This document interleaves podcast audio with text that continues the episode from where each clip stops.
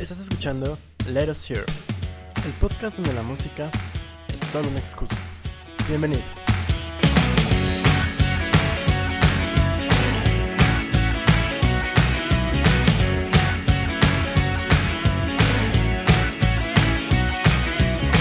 Y bienvenidos a Let Us Hear, el podcast donde la música es solo una excusa para platicar. Mi nombre es Abraham Morales y conmigo, aquí en su chinampa, después de la tremenda tormenta que nos cayó ayer, mi gran amigo Augusto Rivera.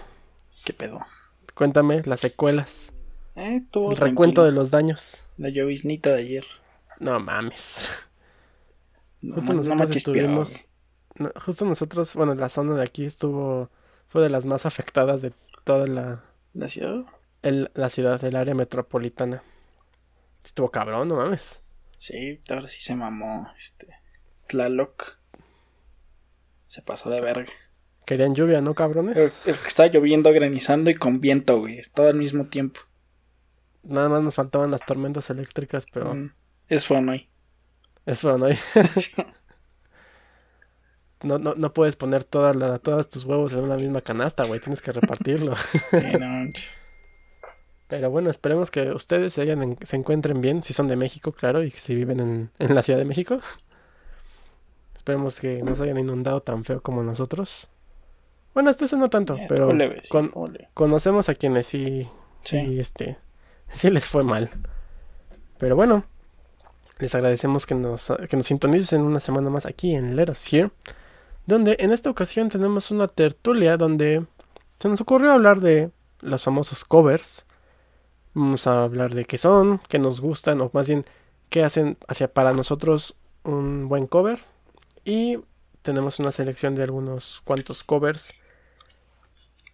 que nos gustan a nosotros, los vamos a platicar, vamos a opinar un poquito de ellos, compararlos con la versión original.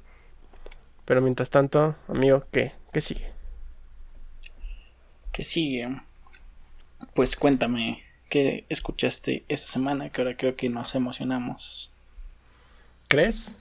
Pues quizás nos emocionamos, pero tuvimos como que la fortuna de que uno de los discos que escuchamos terminó siendo un EP. En cuatro canciones. Ajá, Sí. pero si quieres ahorita ese al final. El primero yo escuché fue Halloween de Halloween, su álbum, su álbum homónimo. No sé cuántos llevan Halloween, creo que es su álbum 14, una mamada así. La verdad es que no lo sé. Y... 14 de la banda, 14 que se llama Halloween. No, no, no, es su álbum homónimo que se llama Halloween, de la banda Halloween. Es su estudio, su álbum de estudio número 16. El decimosexto. Ok. Y es, es yo soy, tú sabes que yo soy fan del power metal, de ese, de ese metal acá que es divertido. y no está mal, empieza bien el disco. Yo no sabía que yo no sé la historia de Halloween, de hecho no los conozco tanto, Pero me gusta mucho el power metal y yo no sabía que en- para este disco se juntaron, creo, los dos, bueno, eso me dijo una, una fan, tanto del programa como de De la banda. como de Halloween, ajá, que los dos vocalistas que han tenido se juntaron, eso no, no estoy como que muy, muy este, ¿cómo se llama? ¿Seguro? Seguro de esa información, pero sure, al parecer sí. Y, y tiene, inicia muy padre, tiene estas ondas, repito, como de power metal. Si han escuchado, no sé, Angra o una de esas madres, han escuchado todo el power metal, pero está padre, la neta está padre. Canciones, algunas son bastante largas. Hay una de, do- de 7 minutos que, bueno, eso para mí todavía no es, no es largo. Pero ya cuando llegué a la de 7 minutos, que es como la canción 8, no mames, de repente se me difuminó. Sentí que estaba, que estaba escuchando una canción enorme de power metal, así. De verdad, no, no no vi la, la, la, la frontera entre canción y canción. Se me hizo, no, no ruido blanco, pero sí muy desgastante. Es muy largo, muy, muy largo. Dura una hora, 13 minutos. Son 14 canciones. Y sí, ya al final ya estaba muy agotado. Al principio está bueno, sí lo disfruté al principio. Pero ya después dije, ay, yo creo que ya aquí acaba el álbum. Y así de, toma, me estaba faltan ocho canciones. sí, sí se me hizo, sí se me hizo un poco pesado, la neta. Repito, no es un mal álbum, pero mm, No, yo creo que voy a, voy a tomarme un descanso de Halloween. Y lo peor es que hay, hay canciones muy buenas de ellos, pero aquí no, no. No, no, no, no lo sentí acá. El No. power metal que me gusta. Y el otro que escuché fue de Styx, de la banda setentera. Eh, su, creo que este es su, decimono, su decimonoveno disco. Es Crash of the Crown. No estoy seguro si ese es su, su número de discos, no lo sé. Pero es un álbum de progresivo muy, muy blandito. No está mal. Tiene canciones que tiene tintes de que suena progresivo. Porque tiene estos como arpegios en los teclados de ya programados y algunas baladas en, eh, acústicas. La- la- las líricas están medio también medio blanditas, pero bueno, siempre como que siempre han escrito así, entonces pues bueno. Pero sí, o sea, no es un mal disco, suena muy bien, pero se me, se me hizo como un rock progresivo muy diluido, muy... no sé. No me gusta compararlo con otros discos, pero hay muchos mejores discos de rock progresivo y sí, sí se siente como muy... no sé, como que le faltó un poquito de, de esencia. Al principio estaba padre, de hecho, porque sentía creo que las primeras tres, cuatro canciones, que son como interludios y canciones cortitas, se sentían como una misma, porque ahí sí para que veas, eh, pasabas de una canción a otra y había una transición entre canciones, entonces más bien parecía una, una canción larga y se escuchaba padre, pero no, son canciones distintas. Luego sí como que da- tiene estas pausas entre canción y canción, no se siente como tal el, el progresivo acá, la esencia, ¿no?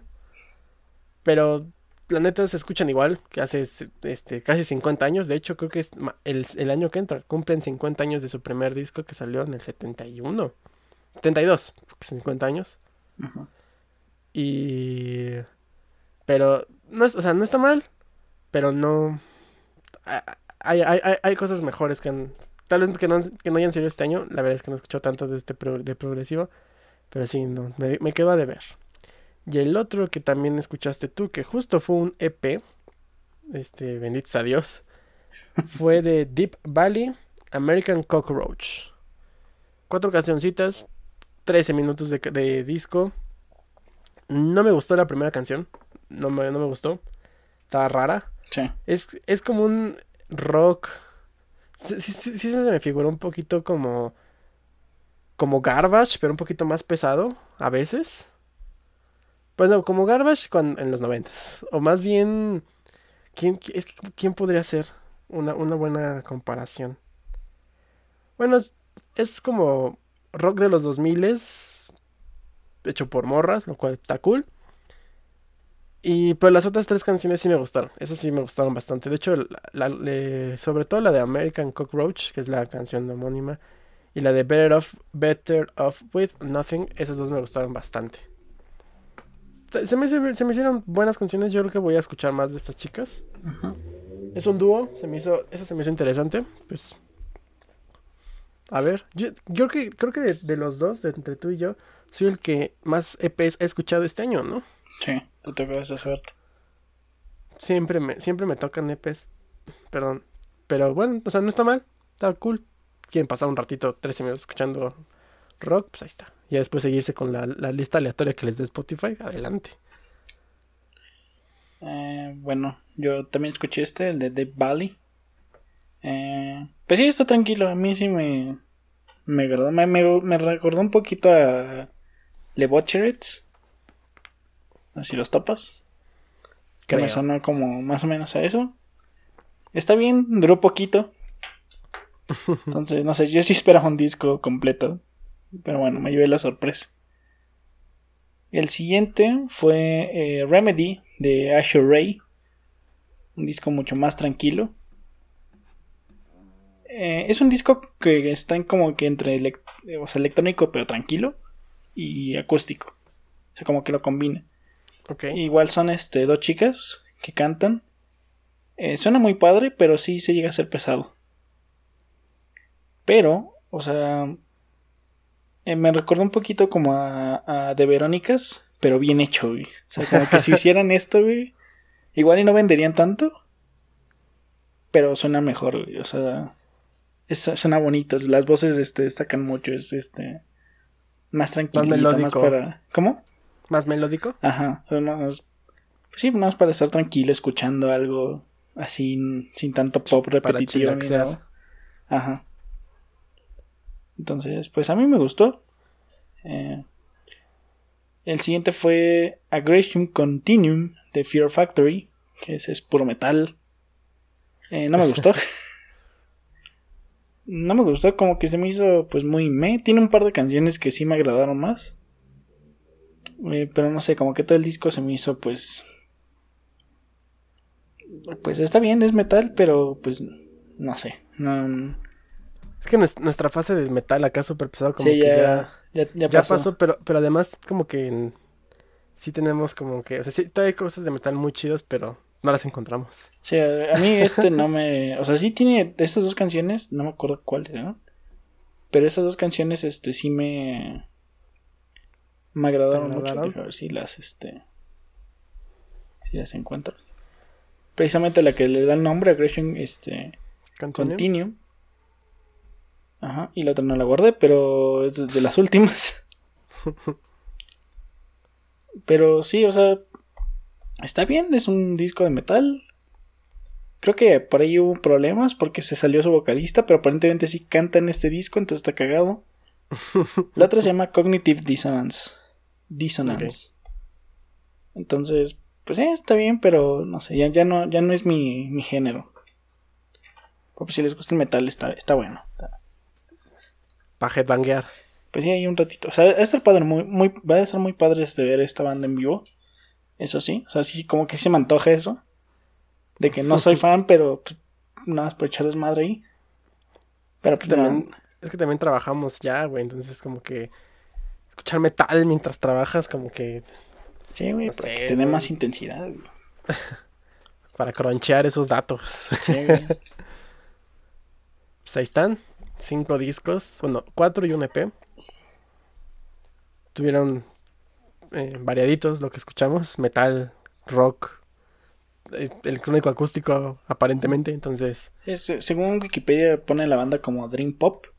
Pero yo no sé definir como que más bandas de Dream Pop. como entonces no sé. Always. Es que para mí Always is Dream, es Dream Pop. pues, Pero punk a también, Sure punk Ray no, suena eso. Entonces, creo que estos también son canadienses, por cierto. Es, es indie, güey, ya.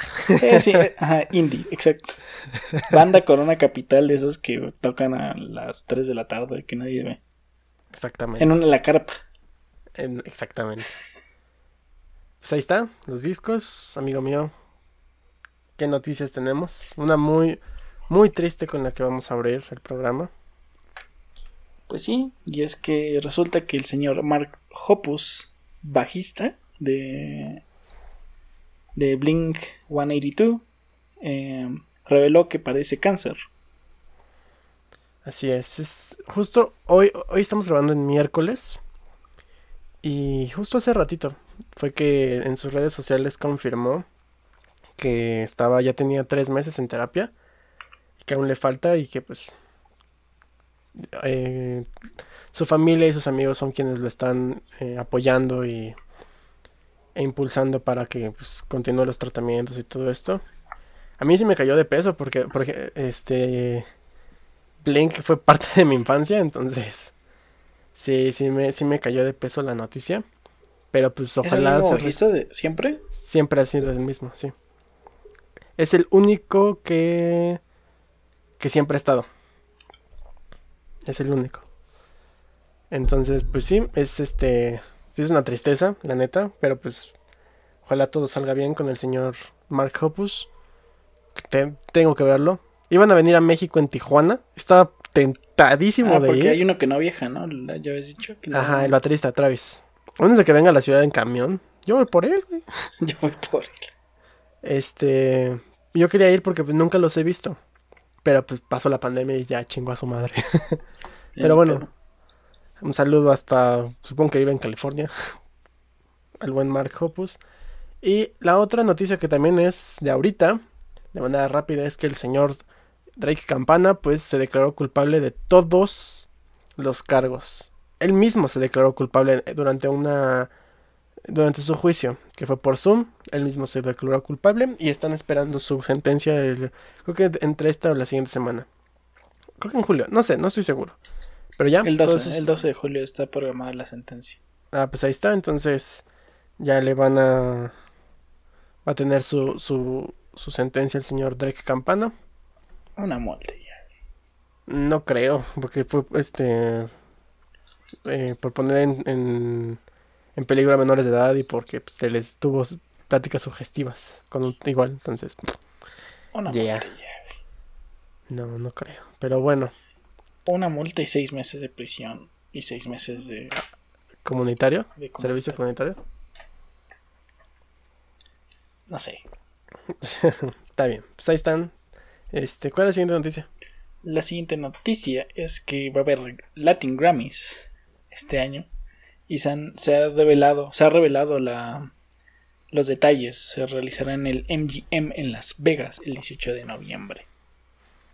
Exactamente, a las transmitido por Univision a las 8 pm East Time, no sé qué hora es, ¿tú sabes? 7, ¿no?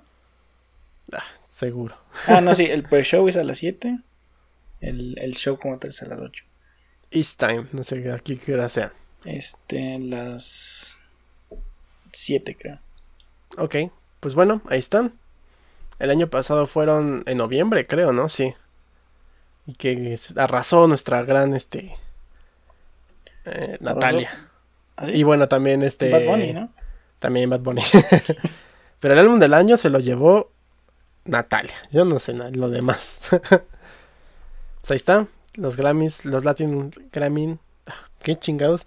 Los Grammys Latino. Porque de eso de decir Latin Grammy es una mamada. Los Grammys Latin Latino Grammys. 2021, edición 22. Se van a llevar a cabo el 18 de noviembre. Amigo mío, ¿cuál es la siguiente noticia?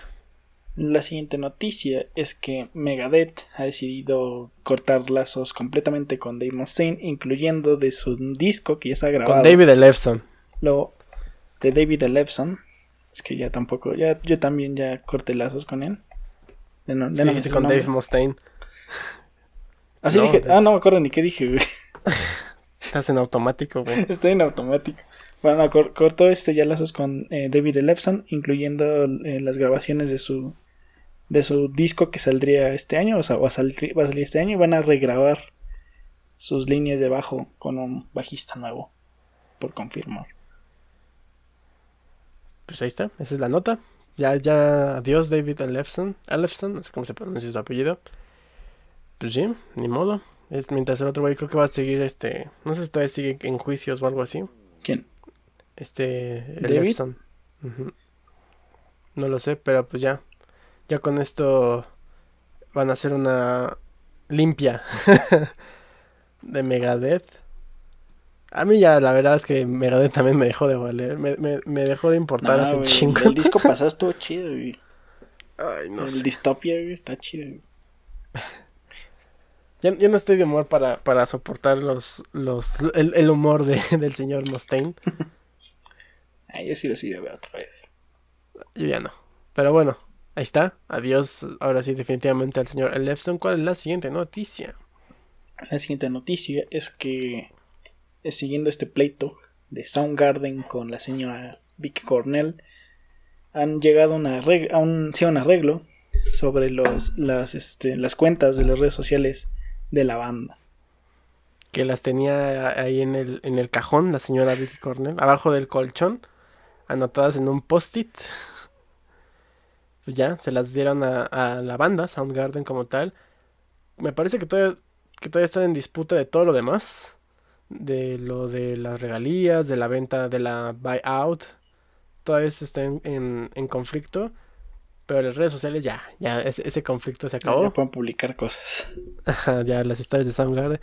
Pues creo que sí, hace mucho que no. O sea, yo sigo a Soundgarden en redes sociales y, creo- y no recuerdo haber visto publicaciones en un ratote. Tal vez esté mal porque tampoco es como que esté scrolleando todo el pinche día para ver publicación de Soundgarden, pero creo que sí ya tienen tiempo que no publicaban. No lo sé, la verdad. Pues ahí está una, de, una pelea menos. de no sé cuántas ya tienen. Se odian. es la más fácil, yo creo. Era la más fácil. Porque además se tuvo que resolver literal en corte, entonces. Ah. Imagínate. Pa- para largo el, el drama Soundgarden, Sí, no Vicky. Cornell.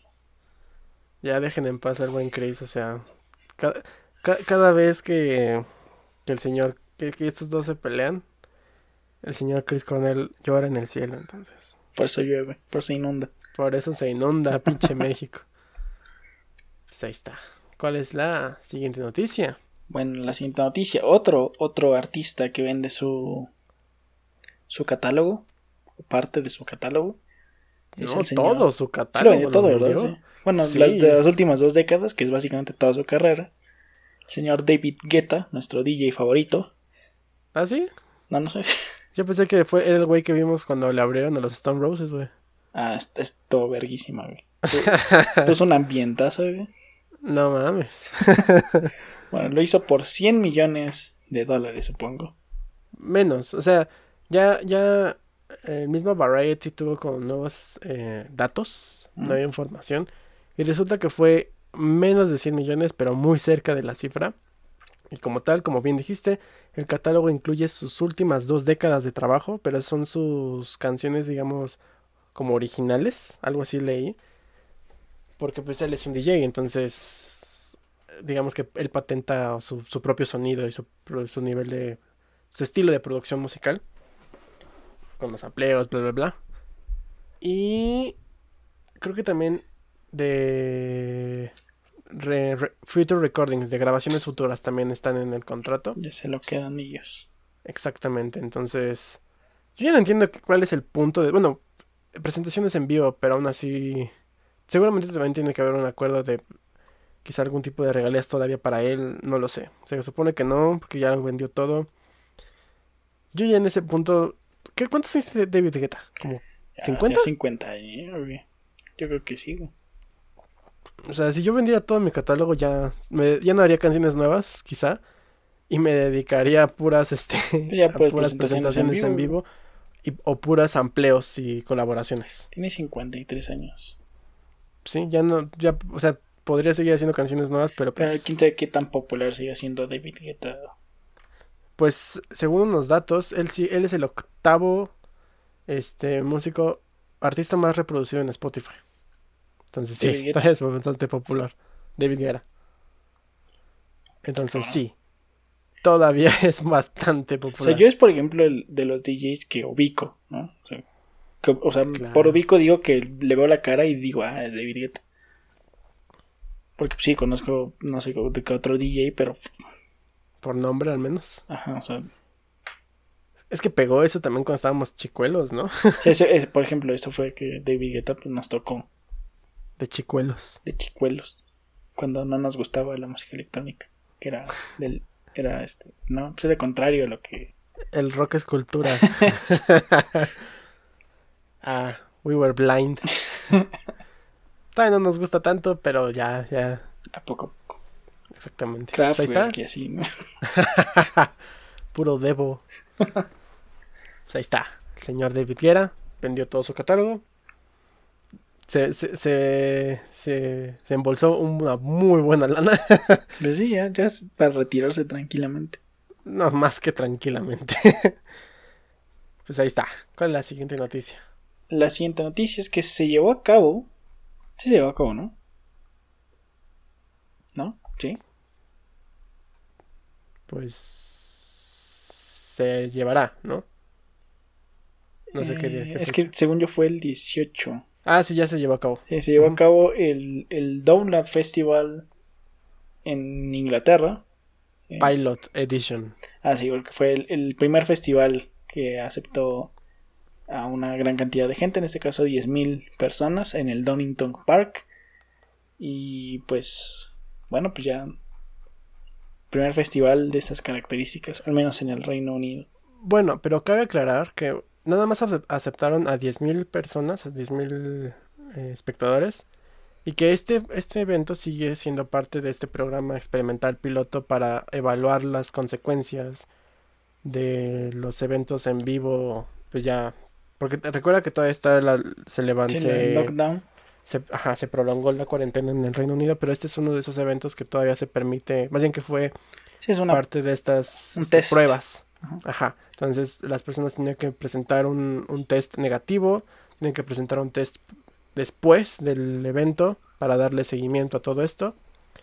Y pues sí, de hecho durante el evento las personas es- se pueden quitar el... Cubrebocas. Exactamente, ya, ya no hay protocolos de, de, De sana de distancia. sana distancia y todo esto. Pero obviamente antes de, llegar al evento tenían que seguir con todas las normas de, de sana distancia y todo esto. Pero pues ahí está, qué bueno que poco a poco están evaluando todo esto. Vi el cartel, Ajá. ¿mandé? Ajá, no sé. Ah, vi el cartel y no conozco a nadie. Neck Deep, siento que lo bueno, no, no siento, lo escuché el año pasado. Como, como parte del, de que estábamos escuchando discos nuevos así cada semana, pero la verdad es que ni me acuerdo qué chingados eran. Vi el disco y como que no me gustó mucho, no, no me gustaron, no tengo tantas canciones guardadas de ese disco. También estuvo Bullet for My Valentine, que pues a mí siempre me han valido madre estos güeyes, y muchos más. pues ahí está, se llevó a cabo el primer festival masivo, por así decirlo, en el Reino Unido. Poco a poco, poco a poco esto está regresando a la normalidad. Ya pronto nos vamos a vacunar, ya están los de 30 años. Nosotros no tenemos 30 años, pero ya no pues, nos vacunan, toca. ¿no? No, pero ya se registraron. Mm, pues ya seis meses. Pues han, se, se han ido un poquito. Al menos en- con los registros han ido un poquito rápidos. Aparte No con, con las nuevas variantes, güey. Pura Delta. Pura Delta, güey. Pero bueno. Según se aguanta. ¿Cuál es la siguiente noticia?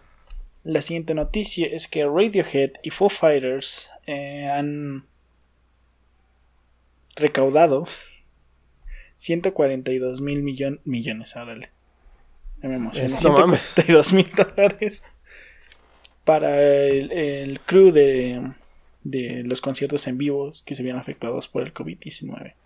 Exacto, para su staff, para el, bueno, no para el de ellos, sino hay una hay una este agencia, ¿no? Como de caridad que, que directamente le dio el dinero a Crew Nation, creo se llama, que pues son todos estos roadies, bueno, jalacables, este todos lo- to- todos los que hacen posible los eventos en vivo. Y de hecho no nada más estuvo Foo Fighters y Radiohead, también estuvo Phoebe Bridgers, Rise Against, Enrique Iglesias, LCD Sound System, donde quiera que estés. Este. Dinosaur Jr. Underworld lo vimos alguna vez, ¿no? Los En vimos. un, en, un, en un Vive Latino. sí, es cierto.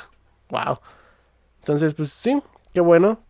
La verdad es que se han, se han, han sido bastante neglected, eh, ¿cuál es la palabra?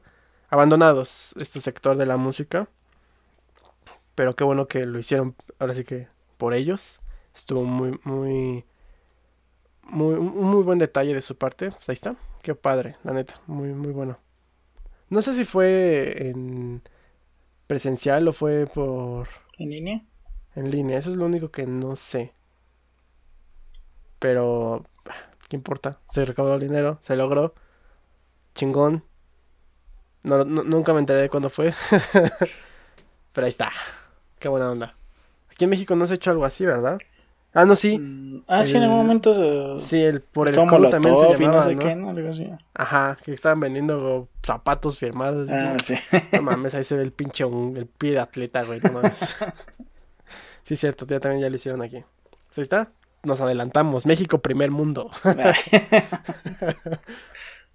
no sé cuánto recaudaron, pero seguramente no 142 mil dólares. Fue más. bueno, sí. Ay, ay, ahora sí, 142 mil millones, güey. Ándale. pero bueno, ¿cuál es la siguiente noticia? La siguiente noticia, nuestra cantante favorita, Taylor Swift, anunció otro eh, re-record, Regrabación. regrabación esta vez de su disco Red, que de por sí era largo y ahora lo expandirá, lo expandirá a 30 canciones, porque pues, claro que sí. Porque puede. Ah, claro, también. sí, es como más dominio, ¿no? Como que... ¿Sabes qué? No solamente voy a hacer las veintitantas canciones que tiene el disco, voy a hacer 30. Teni- ¿Cuántas canciones tiene? ¿El Red? Ajá. No me acuerdo, pero yo, o sea, ahorita te digo, pero sí tiene bastantes ese, ese pinche disco. Según Wikipedia tiene 16. Ah, bueno, 16. El deluxe tiene 22. Güey. O sea, son La neta es un chingo. Y, y, o sea, honestamente, yo lo he escuchado y no, no lo aguanto todo. pues todavía es de su época que es como más country, ¿no? Sí, es justamente como que el. El punto donde todavía era country, pero ya empezó a hacer cosas pop. Ah, ok. La línea divisoria. Este es el. The Last Frontier. The Boundary. pues. Cool. De hecho, este disco, lo, me acuerdo que la Rolling Stone lo tiene como de los 500 discos que tienes que escuchar antes de morir, ¿no? Una mamada así. Cool, supongo. Ahí está, para que vean que no todos los discos son perfectos. que no, que no la Rolling, que la Rolling Stone no siempre está en lo correcto. escúchenos, escúchenos a nosotros, por supuesto. ¿Cuándo va a salir esta mamada? Bueno, este, este disco, perdón. creo que decía 30 de noviembre, pero ya. Ya la nota, déjalo abrir. Sí, el, ah, no. Dice que llega en noviembre. No sé si ah, pues puso fecha. Algún día, en 19 de noviembre. Ahí está. Ahí está para todos los fans, este. Tay Tay. Pero bueno, ¿cuál es el. Esta es una nueva banda. Digo, o sea. Nunca hemos hablado de ellos. son totalmente desconocidos para este programa. Cuéntanos, ¿qué nueva agrupación se acaba de juntar y va a sacar un discazo? Bueno, este nuevo supergrupo no puedo decir que es un supergrupo. Bueno, es de miembros de Foo Fighters, ¿no? Exacto, o sea, tiene miembros de Foo Fighters. Todos los miembros de Foo Fighters, para ser exactos. bueno, Foo Fighters eh, va a sacar un, disco. No, no, no. The DJs. Con el, el seudónimo de The DJs, que supongo que son en honor a, los Bee El cual va, a salir el, el, en el Record Store Day, que es en julio. 17 de julio. Ok. Entonces, a ver, va a ser como disco, ¿no? Algo así. Es que tiene covers de los Bee Gees. Ya salió el track. Fever. You should el, be ajá, el disco tiene. Se llama Hail Satin, lo cual a mí se me hace un increíble nombre. Ah, tiene, tiene, de los dos, ¿no? O sea, del último disco de Foo Fighters. Y sí, son versiones acústicas, me parece, de Making a Fire, Shame, Shame, Waiting on a War, No Son of Mine, Cloud Spotter, que son creo que las que son las que mejores canciones del disco. Y tiene covers de, como tal de los Bee Gees, You Should Be Dancing, Night Fever, Tragedy y More Than a Woman. Y creo que Shadow Dancing es de Andy Gibbs como tal, no de Bee Gees. La neta es que estoy súper emocionada porque son versiones, son covers de estos de los Quiero Bee Gees. cómo suena More Than a Woman en la voz sure. Yo quiero escuchar Tragedy. Esa canción ah. me encanta. Y también las, versiones acústicas de las canciones del disco anterior. Del, bueno, del... Del Medicine at Midnight. Del Medicine at Midnight. También se me hace... Se me hace cool. Julio 17. Sé que va a estar bueno. Esperemos... No han dicho nada de que sea únicamente físico, ¿verdad? Solo va a ser... No, creo que... Eh, o sea... También va a estar en... Supongo que sí sale digital. Esperemos, porque... Pero por lo regular... Bueno, es que estos discos son como de edición especial que sale justamente ese día físico, pero yo supongo que sí va a salir digital. Ojalá, si no, ahí vemos. a por lo conseguimos. Ajá, hay que ver. Pero bueno, hablando de discos especiales, Metallica se mamó. Se mamó. Y dime qué van a hacer. Bueno, este año se celebra el 30 aniversario, sí, ¿no? De, de The Black Album, su supuestamente mejor disco. Yo difiero. Y van a sacar una edición especial de no sé cuántos discos, cuatro creo. No importa, muchos discos. Con un montón de estrellas invitadas, un montón de estrellas invitadas. El disco exactamente va a tener a 52 artistas, no es cierto. Va a tener 52 canciones, me parece. 53. 52, 53 canciones, sí. 50, ajá. Y lo que pasa es que va a haber como varias versiones, son covers de todo el tracklist de la del ¿cómo se llama? del álbum.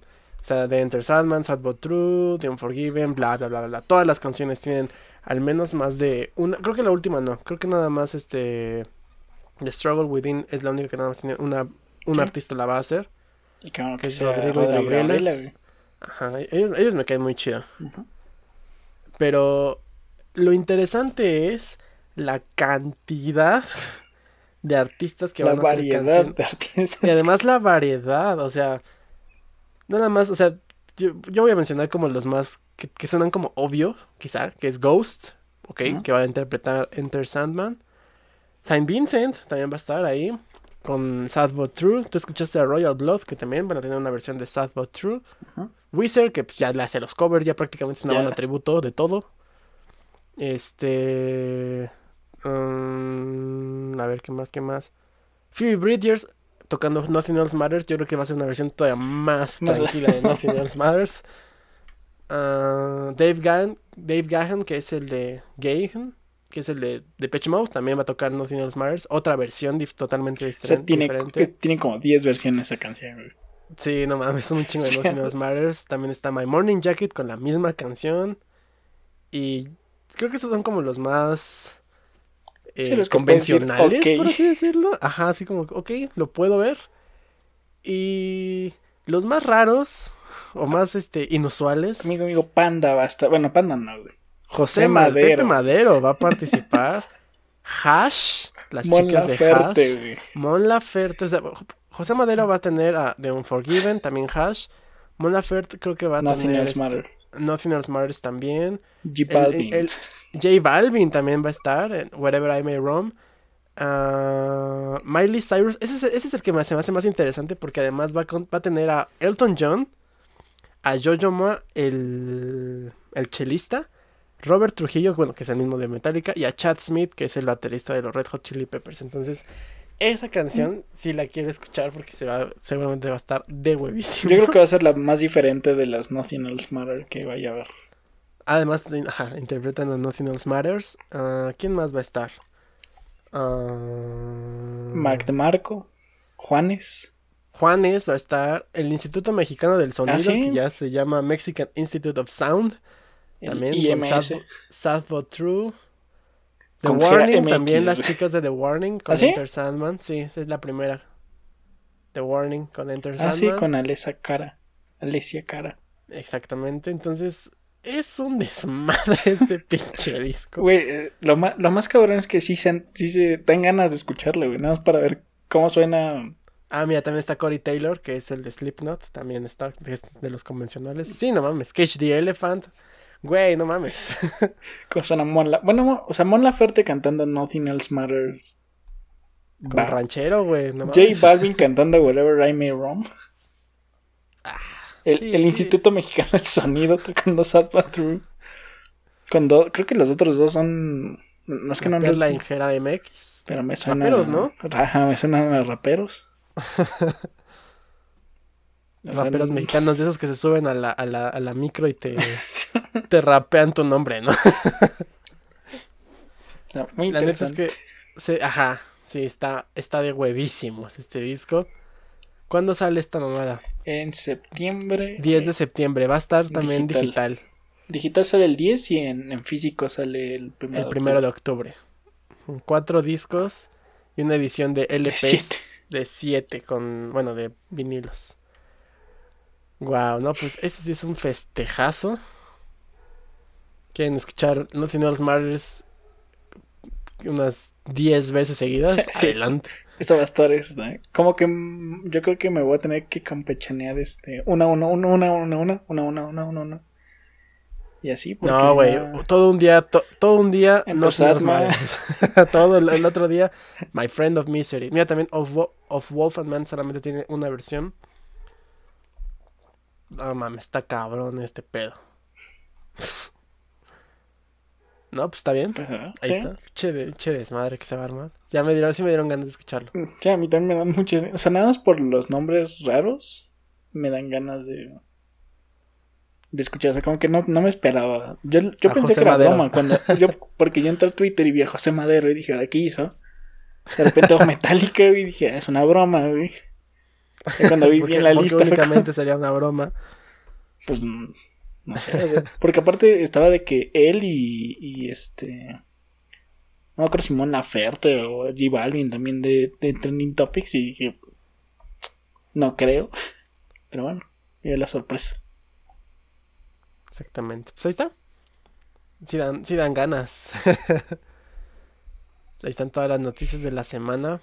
Está muchas cosas que esperar. Metallica y, y DJs. Pero amigo mío, ¿qué vamos a escuchar esta semana? Pues ya saben que salen un montón de discos. Pero nosotros nada más elegimos los que nos parecen más interesantes. Creo. O sea, esta vez no tengo idea de qué elegiste tú. Elegiste. supongo que es igual banda y, y, el nombre del disco, ¿no? Sí. Ok. es que His Golden Messenger con su disco Quietly Blowing It y A Color of the Sky de No, Lightning Bug. Ah, Ah, exacto. bueno, ajá, de, la banda Lightning Bug o grupo o lo que tenga que ser. Mira, ahora hice algo, con- algo que no habíamos hecho en un ratote, que no- por lo general nosotros entramos a la lista de, de Wikipedia de todos los discos.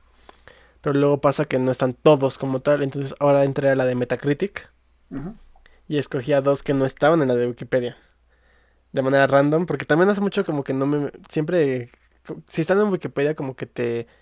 Tienes esta cosquillita de ver como la vista previa de que si es rock o algo así. Y que ahorita fue no. como. Así, a ver, me gustó este nombre y Lightning Bug se ve escuchaveras. Ya los busqué en, en Spotify, ya medio veo sus caras, entonces eso no me dice nada, pero ya los, ya los conozco. ya, oye, igual me llevo la sorpresa. Tanto me han decepcionado los artistas grandes todo esta, este año. A ver si los que no topo se me sorprenden. ¿Tú qué tal? ¿Qué vas a escuchar? Yo elegí mm, a Mother Mother con Insight y el segundo disco de Las Verónicas que ya me había, ya había dicho que las iba a escuchar, entonces con, con Newman. Human. Human. Entonces, Mother Mother es una banda canadiense. Y ya saben que si es canadiense y es banda, yo lo escucho. Rival de Father Father, por cierto. Hab- Había otra banda que también se me, me llamaba la atención, no creo cómo se llama, algo de Mouse, Mother Mouse, A Modest Mouse. Modest Mouse, que aparentemente son más, famosa. son más grandes que, que Franz Ferdinand. güey. Pues sí, tiene una canción bastante famosa que se llama. Ay, se me olvidó. Ay, ¿cómo, cómo va esa pendeja canción? No me acuerdo, pero sí tiene una canción famosona. No Bastante. sé. O sea, yo no los conocí. Hace, hace poco vi que Franz Ferdinand pu- puso, puso, o en algún lado vi un festival. Y, o sea, aparecían arriba, güey. en Headline, así, Modest Mouse. Sí, pues. Y Float, float on. On, float on. Esa, Ok. esa. Es famosona. Solo no los Pues sí. escucho porque ya son famosos. Igual lo escucho yo, porque también tenía como que ganas de escucharlo, pero ahí veo, ahí checo, ahí lo. Pues ahí está. Cuatro discos, quizás cinco. Que además la siguiente semana hay que escuchar otro, entonces, pues. Amigo mío, vamos a escuchar covers. Bueno, ya lo escuchamos, vamos a hablar de covers. Pues vamos.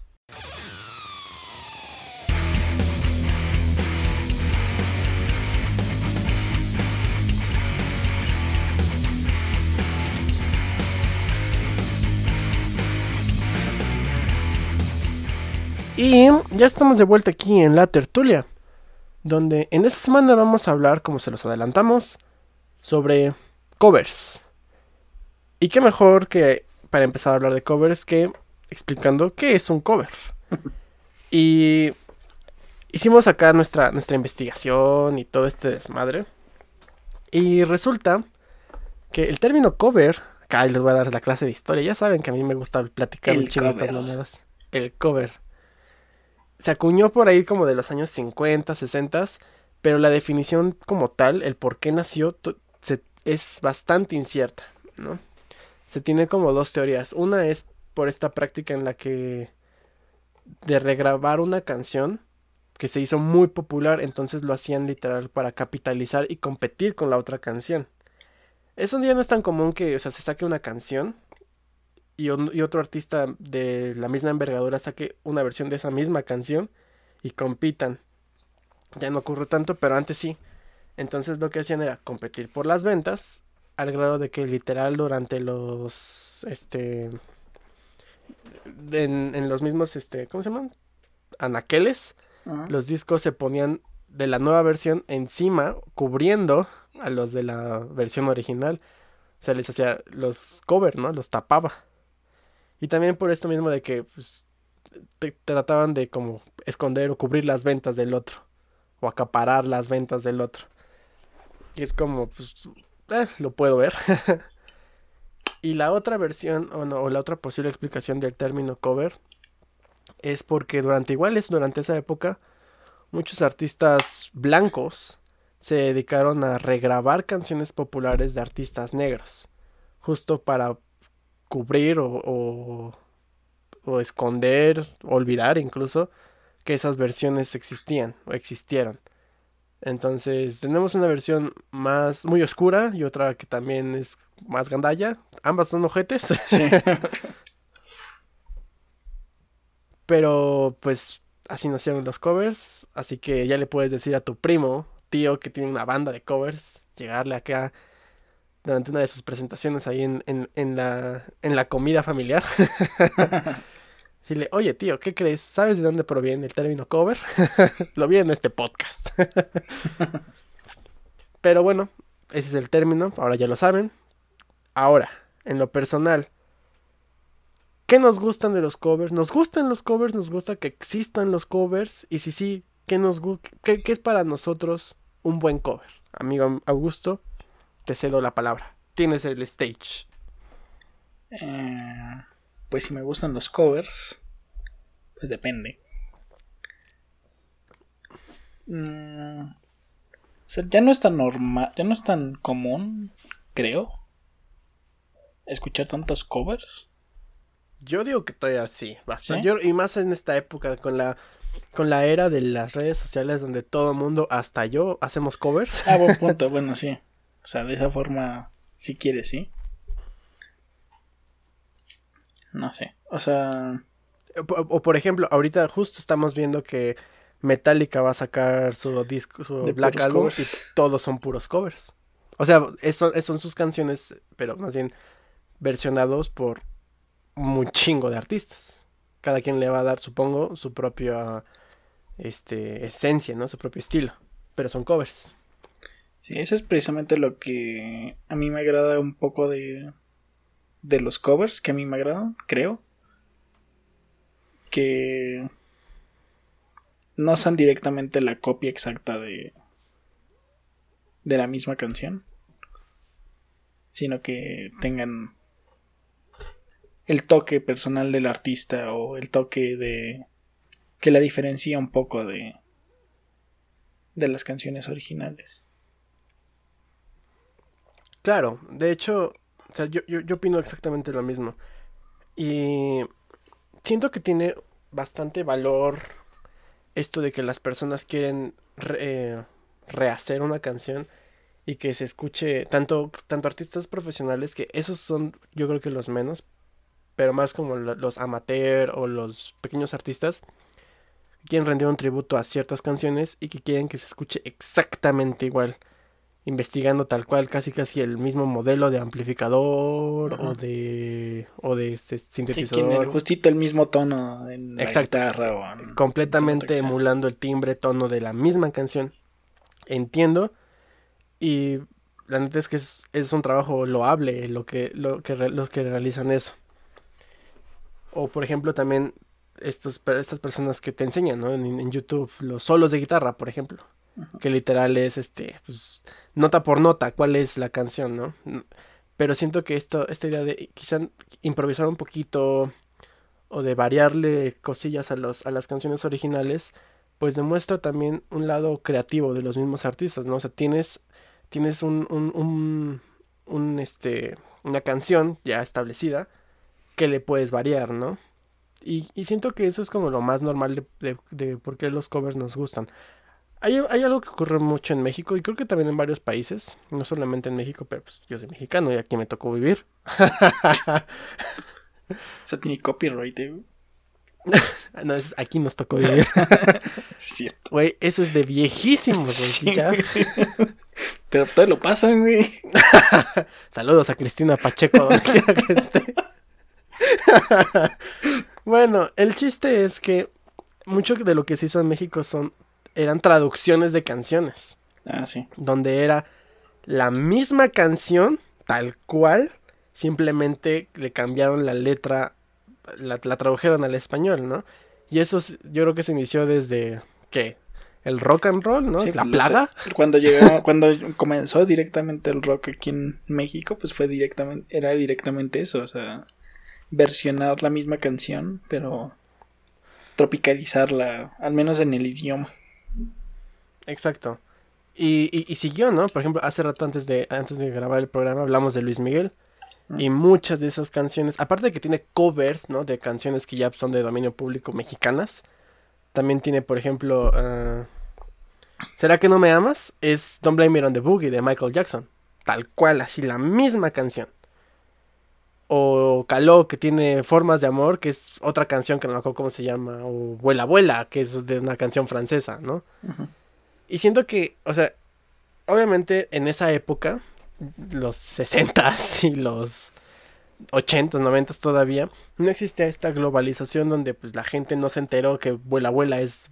no sé, Sí, para mucha gente esa es la canción original. ¿no? Se sorprende de que existe una canción este Una versionada. Ajá.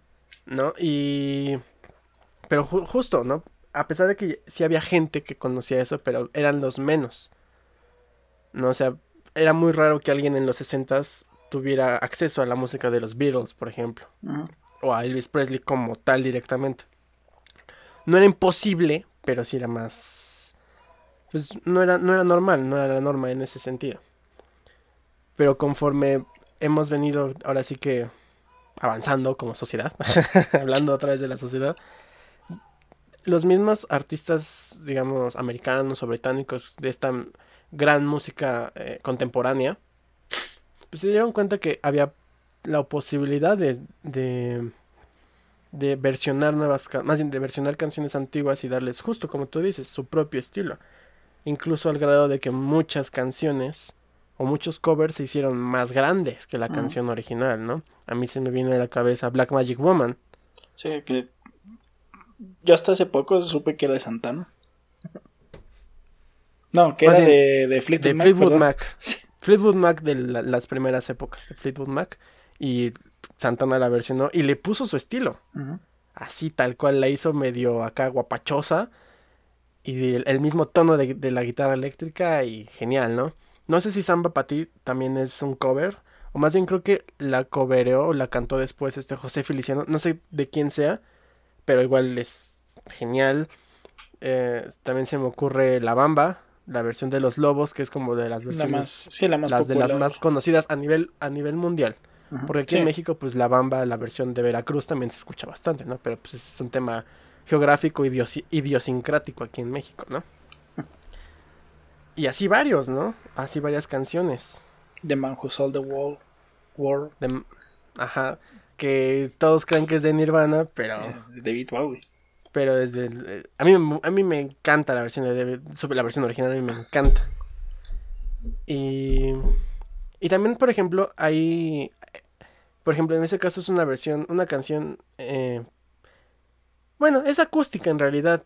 No hay como mucho, mucho cambio entre la versión original de Man Who Sold the World y la de Nirvana. Obviamente sí hay cosillas, obviamente. Pero por ejemplo, a mí me gustan mucho estos arreglos sinfónicos que también se llegan a hacer de distintas canciones, ¿no? Pues, por ejemplo, ahí eh, el cambio es la voz, güey. La Claro, de Bowie y la de. Kurko. Y la de Kurko, pues es muy diferente. Entonces, más. no, o sea, a mí, por ejemplo, la canción, pese a que conozco las dos y escucho las dos, me, me llega más la de Kurt Cobain porque supongo que es la que tengo más este. presente o la que escuchaste más. Ajá, ajá. Claro, es también eso pasa, ¿no? Que por qué se hace más popular un cover o por qué te gusta más es porque eh, fue la primera versión que tú escuchaste. De hecho, a mí me pasa con algunas de las canciones que rato también. vamos a mencionar. Exactamente. De hecho, creo que con todas. Al menos las mías. Por ejemplo, también está, ahorita se me ocurre Live and Let Die, ¿no? Que es de Wings. Ah, sí. Pero Guns N' Roses tiene una, tiene una versión. A mí me gusta mucho más la de Paul McCartney. Eh, Es la, es la misma, güey. Pero. Es más mí no, o rápida sea, la de Guns N' Roses, nada más. Pero la voz de Axel Rose, como que a mí en esa canción no. Yo por eso, o sea, eh, hay una, spoiler, hay una canción de Guns N' Roses aquí, para Of variar. course. Sí pensé en Live and Let It Die, pero a mí también no me... Si la comparo con la original, me gusta más la original también. Que en realidad, o sea, estas canciones, las canciones que vamos a hablar, no es que nos gusten más que los covers, digo, más, más que las originales, puede que sea el caso, puede que no, simplemente son covers que a nosotros nos Ah, gustan, Sí. ¿no? En este caso. Porque, por ejemplo, a mí me gusta mucho Since I Don't Have You de Guns N' Roses. Me encanta esa canción. Y hasta la fecha nunca he escuchado la original. Yo tampoco, güey. sí, yo que tam- acabo- ahorita es lo que, justo lo que te decía, que mm, no tengo idea, no sé ni quién la cante, de Dandy, no, no sé quién. Pero nunca la he Ahorita que acabemos el programa la escuchamos. este. Pero por ejemplo, también estaba hablando de. De que también un buen cover para mí es. Que puedes cambiar incluso de género. Y también lo podemos. Lo vamos a platicar un poquito más al rato. ¿No? De tener un rock, hacerlo una canción acústica, hacerlo algo un poco jazz.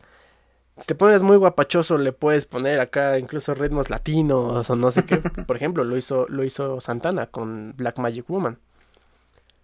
Este, o la versión salsa de, Col- de Clocks de Coldplay, que, sacan, que prácticamente es la misma canción, pero nada más le pusieron un sa- un- una musiquita de fondo que está, me encanta esa versión.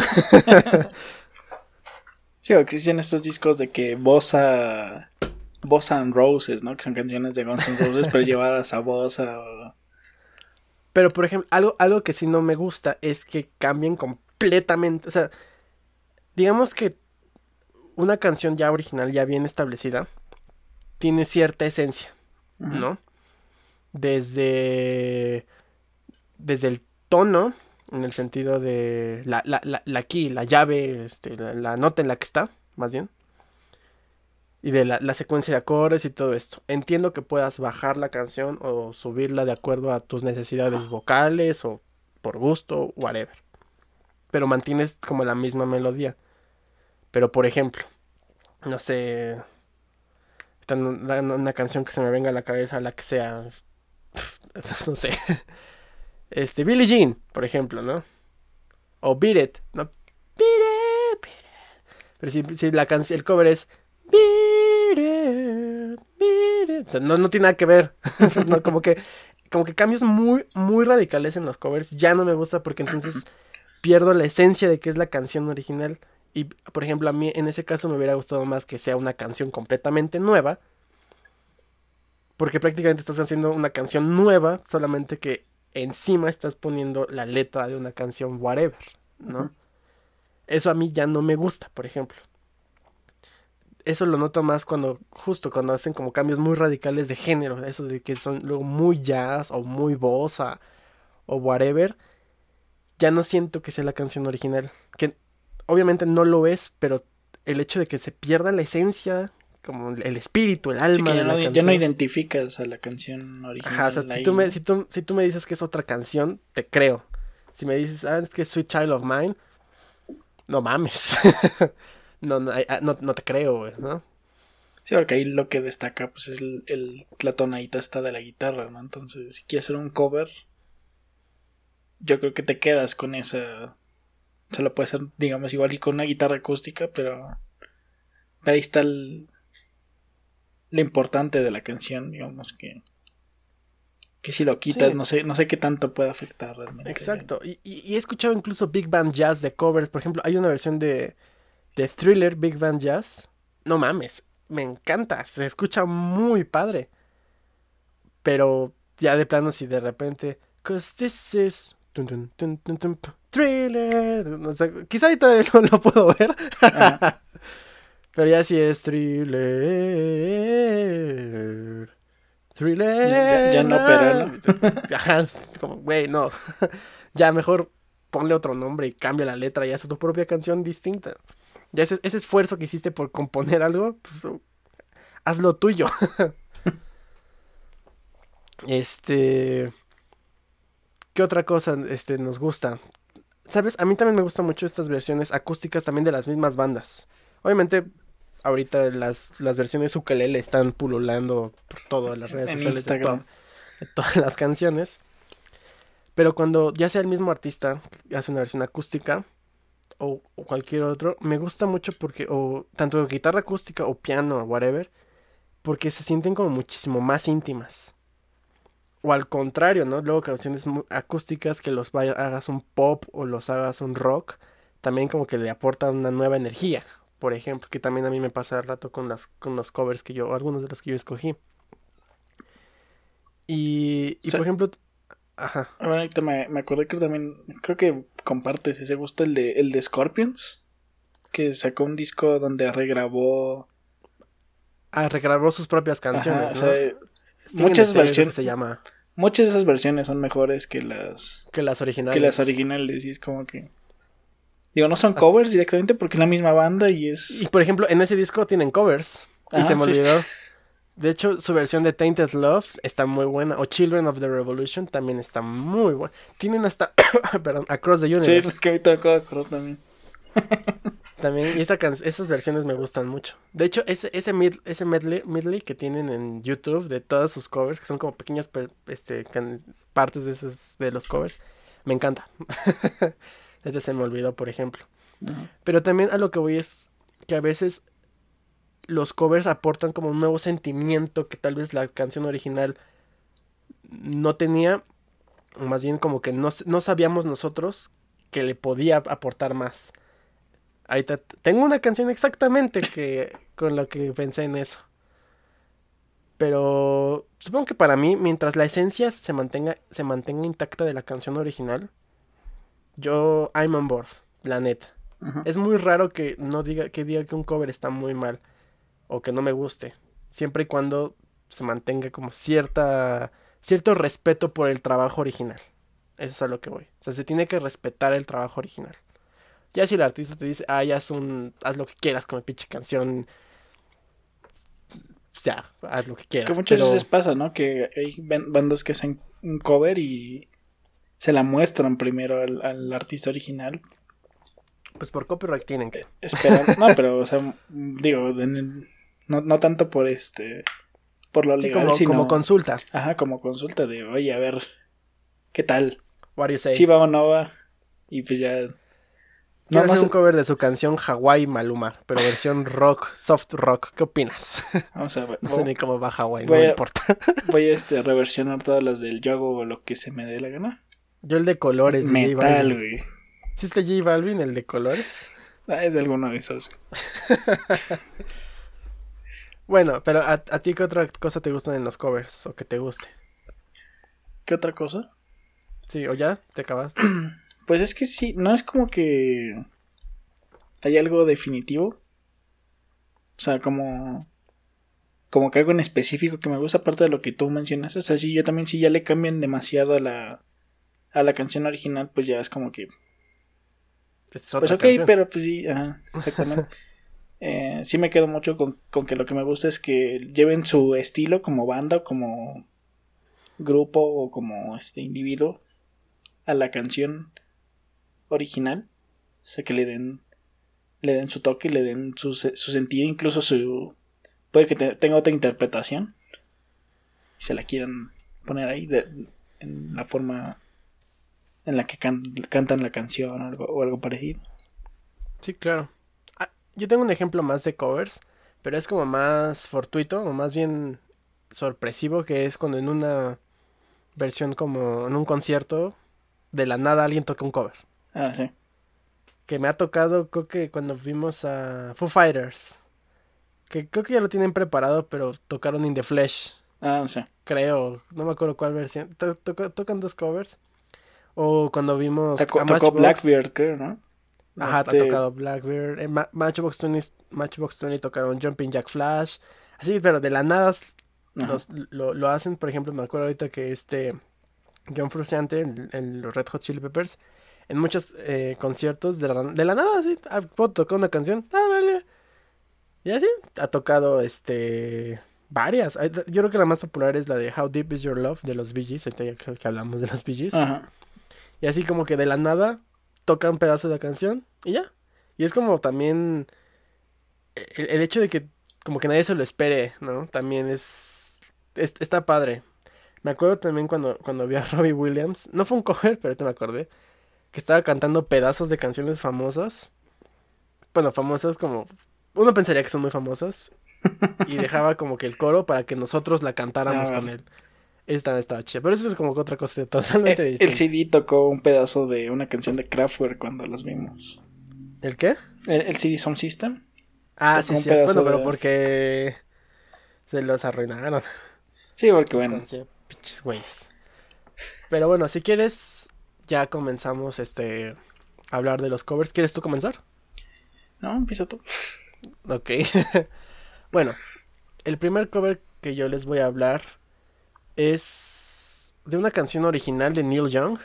También a mí me encanta Neil Young, a pesar de que él odia el internet. Y es, y creo que también odia México, no sé, la verdad. no lo sé, bueno. El chiste es que la, la, la canción es Don't Let It Bring You Down por Annie Lennox. Y esta canción está en su disco Medusa de 1995, que curiosamente este disco es de puros covers. Y a mí es, ambas canciones me gustan bastante, la neta. Una es muy acústica, la, obviamente, la versión de Neil Young. tiene, tiene su pianito, tiene su batería. Una canción muy íntima en realidad. Pero el arreglo que, que, que hacen con, con, la versión de Annie Lennox es fabuloso. Les, es lo que decía, le suma mucho sentimiento porque siento que es una canción como medio pesimista respecto a la sociedad, a la indiferencia de la sociedad. Y el hecho, por ejemplo, tú escuchaste mis canciones, ¿no? Se supone. y también se supone escuchaste las originales. Acá corroborando la información con Augusto. y siento que le, da muchísima amplitud porque tiene arreglos electrónicos, tiene de cuerdas al fondo que, repito, le da mucha, mucha amplitud a la canción. La voz de Annie Lennox es muy sedosa, muy suave. Y al mismo tiempo tiene coristas que hacen por ahí también algunas cosillas. Se me hace una excelente canción. Eh, creo que también aparece creo que una película, no sé bien. estaban investigando. Pero por ejemplo, yo conocí primero esta canción que la de Neil Young. Y no sé si está sesgada mi opinión. Repito, no, no creo que sea mejor una que la otra.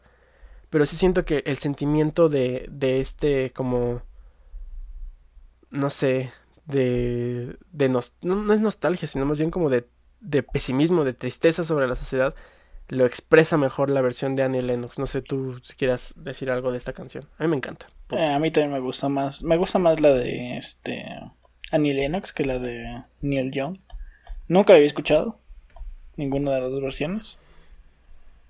Eh, pero sí me agradó más este esta versión, sobre todo por la voz, como dices, le da un toque no sé, o sea, la diferencia muchísimo de la del original y obviamente son voces diferentes, pero le da le da algo.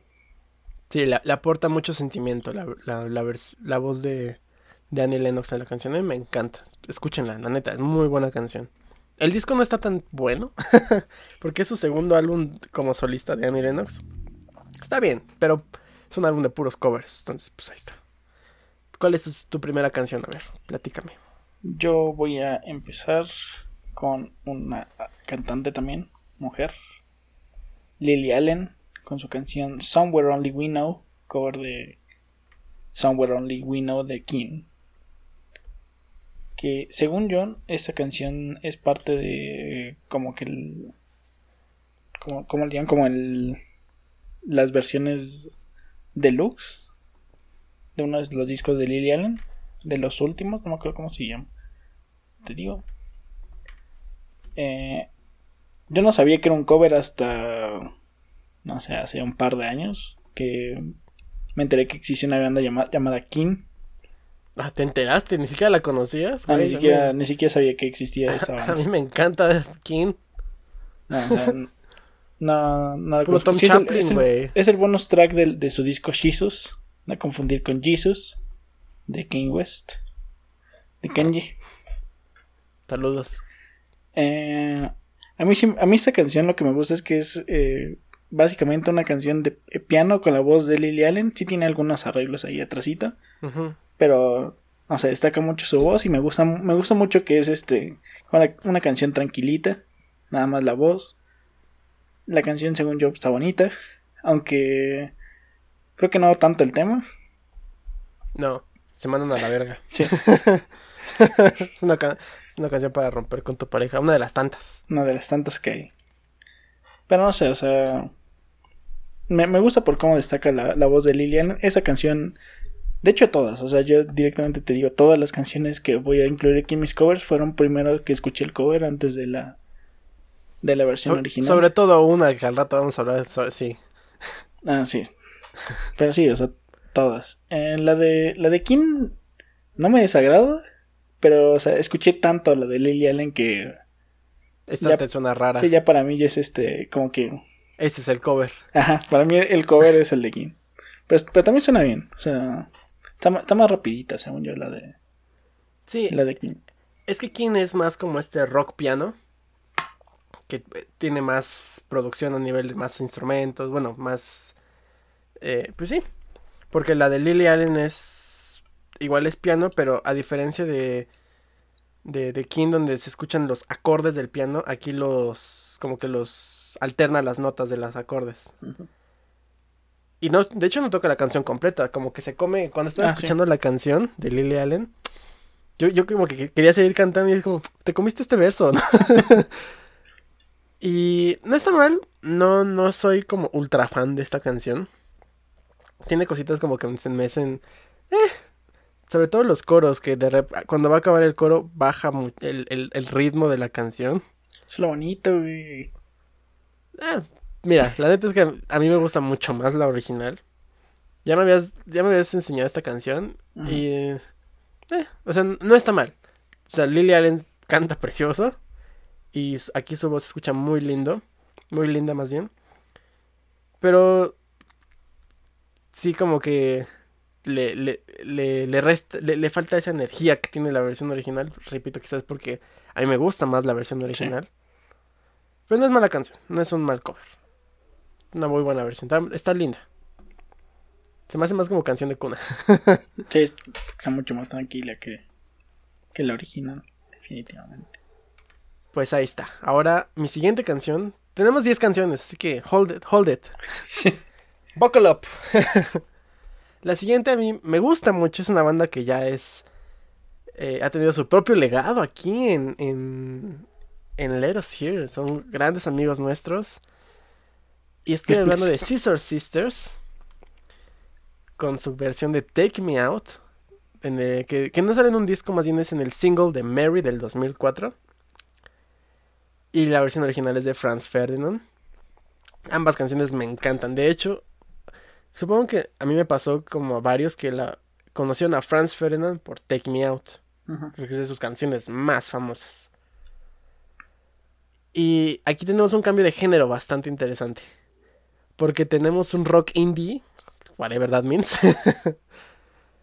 a un jazz Sí. ligerón. Wow, a mí me encanta la versión de, de, de, de Scissor Sisters porque transportaron muy bien la cadencia de la canción de Franz Ferdinand. Porque inicia, digamos, la versión de Franz Ferdinand lento al principio o tranquilo, ¿no? De alguna manera. Hasta que de repente la canción rompe, ¿no? Pero la versión de, de Sisters, este, la parte lenta es puro piano. Puro así piano, acordes muy jazzy. Y de repente el- lo que hace la guitarra, el tan, tan, tan, esta- y otra vez el piano, se escucha la batería, se escucha el, el, el Sí, bajo, tiene un contrabajo, ¿no? un contrabajo más bien. No mames, se me hace increíble. Y, y- y ya y, y ya hablaba, ¿no? De, de la...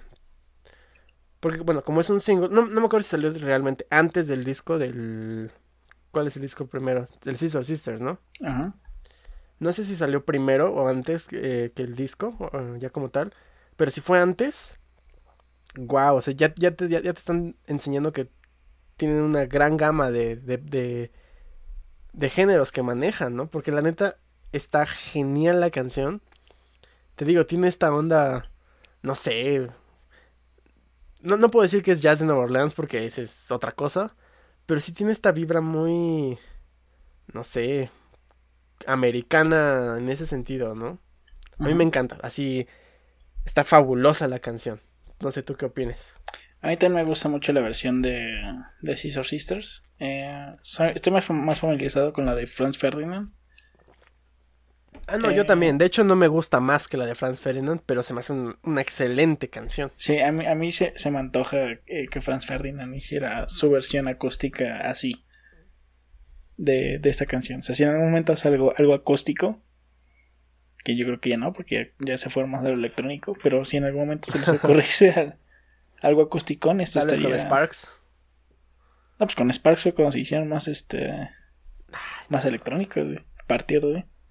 O más electrónicos, o sea, entre comillas, ¿no? O sea, que metieron más este. Sintetizador y así, pero. Realmente no, no acústico como. Digo, es no electrónico como tal. Pero sí, eh, está muy buena esa canción. Esta versión también.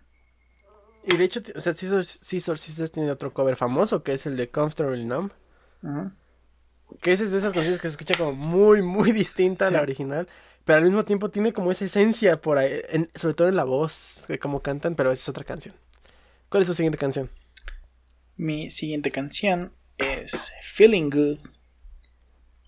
Eh, yo elegí la de Michael Bublé, pero Hay muchas, no mames. Sí, hay muchas versiones. o sea, la, la canción original salió para una película. Una obra de teatro. Ah, sí, cierto, no, teatro, un musical, un el cual se llama The Road of the Grease Paint, The Smell of the Crowd, que es una canción este o sea, no sé, yo la escuché y como que se me hizo diferente incluso a la versión de Nina Simone, que es creo la no sé si la primera que la grabó. Pero es que salieron, es- estaba leyendo y salieron el mismo año. No sé cuánto, cuál fue la disparidad de tiempo entre la versión de Nina Simone y la Ah, original. porque, 65. porque, ajá, exactamente, fueron en el 65. Yo tomo como la primera, la de Nina Simone, porque pues, es Yo de también. las más famosas. Yo la tomo porque es eh, como que la que le. a partir de la que se basan todos. Porque sí es muy diferente la del, la del musical, según yo. Entonces yo elegí la de Michael Bublé porque no sé, la que se me hace como. O sea. No sé, se me hace como canción para película de, de espías. De hecho, creo que es una canción para una película de espías. o algo así. Austin Powers, ¿cómo no? Pero, no, no sé. Pero aparte creo que es la única canción de Michael Bublé que sé que es de Michael Bublé. Entonces, este... No sé, eh, me gusta que es este jazzy. Pero ya viene así desde la, desde la de Niña Simone.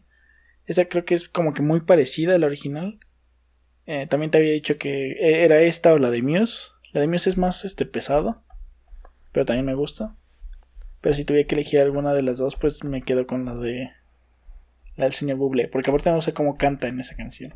Te digo, no, no, no conozco tanto canciones de este, de este señor. Sé que hace muchas canciones navideñas de acuerdo a los memes. De hecho, cada vez que sale, que es Navidad, época navideña, Sale- sale, de su cueva, el Ah. señor Banco Bublé.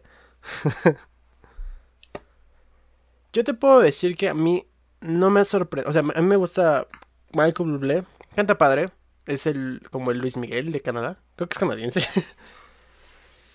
Pero porque él es más, ay, perdón, es más eh, un cantante que, que autor, que escritor, compositor. Y siento que esta, la- su versión es una como de las tantas versiones que muchos otros artistas han tratado de hacer para emular la de Nina Simón. O al menos hacerla como un poquito más. Como darle un poquito de sus cosas, de su esencia.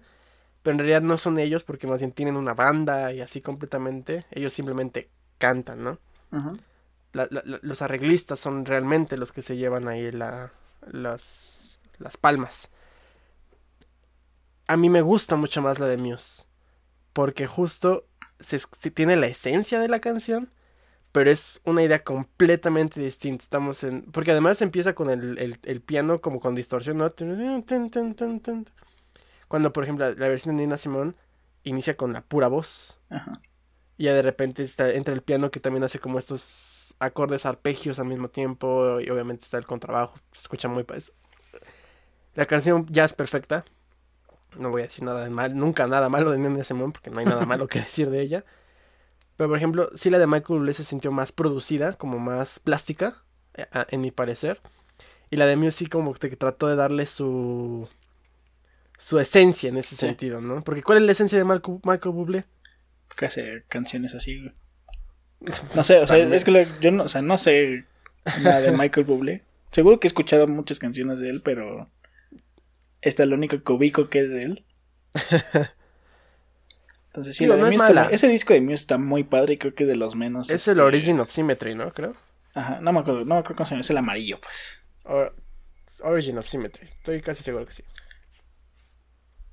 Sí, ese sí. Pues sí, a, mí por eso. Y tienen otra canción, otro cover Muse, ¿no? Creo. De Can't Take My Eyes, of You, creo, ¿no? You're just too good to be true. Creo, no sé. La verdad es que no me acuerdo. Pero sí, a mí me gusta más la de Muse, justo por eso. Sí, sí sale como del montón de todas. De todas las versiones. De todas las versiones que suenan como muy Big Band Jazz. Porque a eso, a eso fueron todos, a hacer Big Band Jazz. Y pues Muse quedó como muy eh, en sus propias raíces, por así decirlo. Y sí tiene una versión de Can't Take My Eyes of You, Muse. Te estoy checando. Pues ahora mi siguiente canción, yo creo que es de las más raras dentro de mi, de mi elección, de mi selección más bien. Porque estamos, la, disparidad entre ambas versiones, tanto la original, obviamente la original de, la, de esta cover, es enorme. Ahorita, por ejemplo, la pasada era un rock indie, un rock, ah, digo, un jazz. Ok, es común. Pero mi elección de ahorita es un dúo español. La versión original es de un dúo español vocal femenino tocando eurodisco, europop. y el cover lo realiza una banda de rock mexicana. y estoy hablando de Yes Sir, I Can Boogie, de La Gusana Ciega, que está en su disco Highball del 2012. La versión original es de Bacara. Eh, a mí se me hace muy curiosa esta versión por varios motivos. Yo creo que el primero es que al principio la, letra, o sea, la versión original es completamente en inglés. A pesar de que, a pesar de que sean chicas españolas, bueno, ya señoras, ya abuelas, no sé, no sé. Chiquín sabe que sea de ella. Este. Eh, la versión de, La Gusana Ciega es. Inicia cantando en español, como estas traducciones de las que estábamos hablando. Pero en este caso, la, la canción es un rock mexicano pues, de los 2000 tiene estos como riffs de guitarra, tiene incluso trompetas por ahí. Este, algunos tintes electrónicos también, la batería, los, los tambores ahí están ah, suenan muy muy muy muy padre. Pero eh, es, una, es una interpretación muy interesante justo por eso, porque bien pudieron dejar la letra como tal, así la versión original, pero no, dijeron vamos a hacer una un, un tweak. Ahí vamos a cambiarle poquito la letra. Y funciona, siento que funciona, no se escucha mal.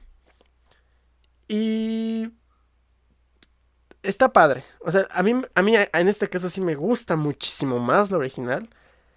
Porque pues es una canción para hacer boogie, ¿no? Para bailar acá. Sí, este es más, es más rockero, o sea. Y este es más rockero, entonces como que, como que pierde esa esencia, ¿no? De, hacer boogie, de bailar.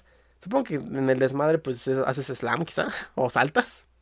No, porque no está tan rápido. Güey, hicimos slam en el hambre una vez. Pero no entre nosotros dos, güey. y está echando desmadre. Eso sí. Pero. Pero se me hace muy, muy, padre, ¿no? Como una canción eh, española de, de Europop completamente transformada rock mexicano, que bueno, o sea, nos colonizaron y todo eso, ustedes saben. La verdad es que se me hace una canción muy interesante, muy entretenida de escuchar. ¿Tú qué opinas? Sí, eh, creo que yo mm, no estoy seguro de cuál escuché primero, pero estoy seguro que escuché antes la de La Gusana Ciega. Este es de mis discos favoritos de La Gusana Ciega, por cierto, el Highball. Creo, que completamente de covers.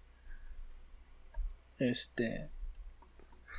Pero sí, también me, agrada mucho que sea. que cambie un poquito, pero a la vez no tanto.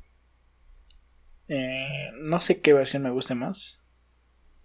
Porque la de la gusana ciega la escuché muchas veces.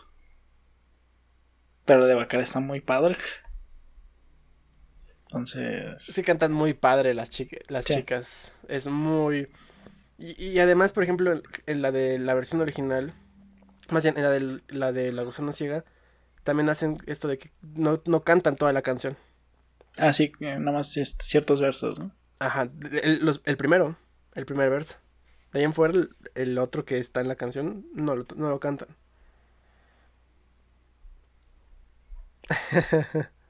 Pero ya les, les dio flojera este seguir traduciendo. Iba a pegar igual. Ah, está buena, la neta es que. De hecho, creo que es de sus canciones más populares de La Gozana Ciega. No Según sé. Spotify, creo que sí. Y no lo, no lo dudo. Sí, Sí, es de las más. Junto con A, que no la, no la topo. Ey, no vayas presumiendo por ahí. A mí me gusta más el, el Monarca. Ese disco me gusta más. El monarca. Sí, Pero bueno. Buen que no escuche la gusana ciega. Ya después hacemos su legado. La. Pero bueno, ¿cuál es tu siguiente canción? La siguiente canción de esta banda norteamericana Guns N' Roses, Los Gansos Rosas. Los Gansos Rosas, Knocking on Heaven's Door, que es una canción original de Bob Dylan. Eh, ¿En qué disco sale? Your Illusion? Your Illusion 2, ¿De qué año? 1990 y... mm, Ah, no uno, tu creo. tarea, yo te digo. ¿Es del, ¿Es del rojito? No, es el azul. Ah, entonces es el 2. Te dije que es del 2. Ah, perdón, 91, sí. Sí, en septiembre del 91. Eh, nada, es Guns N' Roses. Es, canción- una canción que yo no sabía en su momento ni quién era Bob Dylan cuando escuché esa canción. Entonces, para mí, esta qué can- intenso. para mí es la versión original. Es la más famosa, yo creo. Yo creo, sí, de hecho, en algún momento eh, googleé la canción y me, me sale primero la de Guns N' Roses. Supongo, un tanto porque es popular, un tanto porque supongo que nunca he googleado Bob Dylan. O no lo he googleado tanto. Entonces, no sé, es, esa es más como canción de nostalgia. Porque me- me- en un momento de mi vida me gustaron mucho los Guns N' Roses. Ah, Esta hasta la versión- fecha. ¿De qué hablas?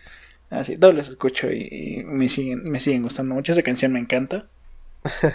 este, la de Bob Dylan. Siento que pasa mucho con las canciones de Bob Dylan, que sus covers son mejores que sus canciones. La, Bob de- la voz de Bob Dylan a mí no me. No me convence. Es difícil de escuchar a Bob Dylan, Sí. es verdad. O sea, tiene, tiene buenas canciones, eh, que incluso en las que él canta, pero Sí. no sé. Esta no es una de ellas. Em, De verdad, yo te puedo decir que esta es la que de las que más me gustan. de Bob Dylan. De Bob Dylan. No, a mí no. Es, es- que es, es lo que te digo. O sea, esa canción es. Para mí, en su momento, no tenía idea quién era Bob Dylan. Entonces, para mí, esta es la canción original. Cualquier otra versión, pues me. No sé. Ah, espérame. Ay, perdón. Gracias. Yo te puedo decir que, o sea, a mí me gusta muchísimo más la versión de, de Guns N' Roses. Pero tiene bastante. Hasta donde yo recuerdo, creo que tiene. Este. Hasta coristas, ¿no? La versión de Bob Dylan. La, La de Bob Dylan. Bob Dylan. ajá, sí, la de Bob Dylan. Sí, ¿no? ¿O escuché otra? Según yo no. La de Guns N' Roses sí tiene coristas. Es que, bueno, la, la que yo escuché de Bob Dylan, o la que me salió en Spotify. La voz de Bob Dylan ahí sí me gusta. No es tan Sí, carrasposa. no es tan su voz, este. Ajá, no es voz que es así. Esa no... Que a pesar, como tú dijiste, hay canciones. Hurricane, me encanta esa pinche canción. Obviamente, este. Blowing in the Wind y las famosonas, pues también me gustan. Y también se me hace a veces difícil escuchar a, a Bob Dylan. La neta es que sí. Pero. Repito, mm, se me hace su- superior la versión de Guns N' Roses. Por el solo de guitarra, por toda el- el- la faramaya que hacen con la canción. Incluso el mismo Axel Rose, la voz, le, le aporta ese- esa carrasposidad. Un poquito más agradable. Bueno, más agradable que la de Bob Dylan. Incluso hay un punto donde canta un, no sé si son en el mismo verso o dos versos, este, la canta diferente.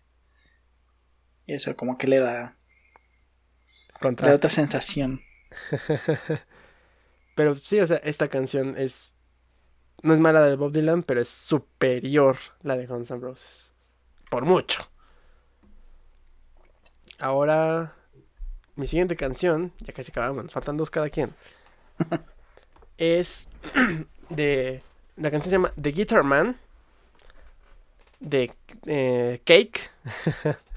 de su álbum Pressure Chief, Pressure Chief del 2004. La canción original fue, es de Breath. Se me hace cagado porque la versión de cover es de Cake y la versión original es de Breath. Aquí tenemos una, una canción que es como la actualización. Porque la canción de Breath es vieja. No sé qué tanto, pero es bastante vieja. Y siento que justo la versión de Cake sí. Eh, eh, mire, la canción habla sobre la oda de ser guitarrista. Punto, ¿no? De, este misterio de lo que hace una, canción, un, un, músico, ¿no? De. Pero como desde el lado de un espectador. ¿No? Como que lo ves como un ser misterioso que nada más canta y así, ¿no? Y, siento que lo hicieron padre en esta versión porque es un poquito más electrónica en, cierto sentido, pero por ejemplo aquí ocupan ciertos riffs de guitarra también, pero no pierden el lado acústico de la versión original. Los silencios, estos momentos íntimos que tiene la canción los mantiene. Y, en general me gusta mucho también el cómo, el cómo la interpreta. No me acuerdo cómo se llama el vocalista de Cake. Creo que todavía, todavía existe Cake. Sí. sí, todavía existe. Este, John McCree creo que es. Ajá.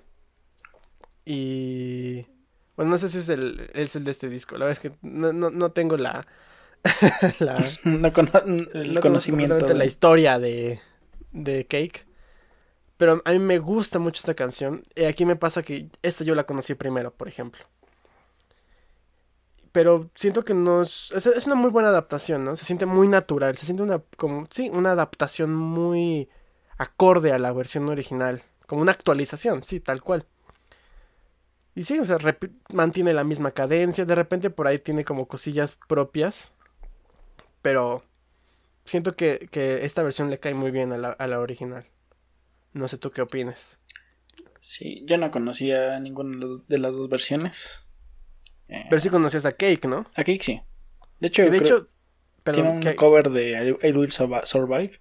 Tiene un chingo de covers, o sea, Perhaps, Perhaps, Perhaps, I Will Survive. Tiene una, un cover de Maná Maná de los Muppets. Ah, sí. este... Pero justo, espérame, perdón. Pero justo por eso es que escogí esta, porque I Will Survive es una canción disco y la ponen versión, su versión rock, ¿no? Perhaps, Perhaps, Perhaps, que creo que también es como tipo Big Band Jazz, a un rock. Mana Mana pues, es una mamada y pues la puedes, ¿qué importa? Pero hacer una, versión rock acústico viejita y transportarla a esta época, eso es, justo es por eso que yo la escogí. Porque también la de Will Survive es muy buena canción. Pero esta es como... como que, te digo, es una una transición, más bien una adaptación natural, una, una evolución, digamos, natural de esa misma canción. Por eso es que yo la escogí. Pero bueno, ahora sí, ya, basto. Perdón. Eh, ya no creo que iba a decir exactamente. pero este. Sí, a mí me gustó más esta versión, la versión de Cake. Aparte de que me gusta mucho la voz del, vocalista. o sea, no, sé qué tiene, pues simplemente me gusta. Eh, la, la, versión original pues no está mal, pero sí, el, precisamente lo que dices, de que la de Cake se siente como más moderna. Quizá eso pueda ser por lo cual, al menos a mí me agradó más. No sé. Buena canción.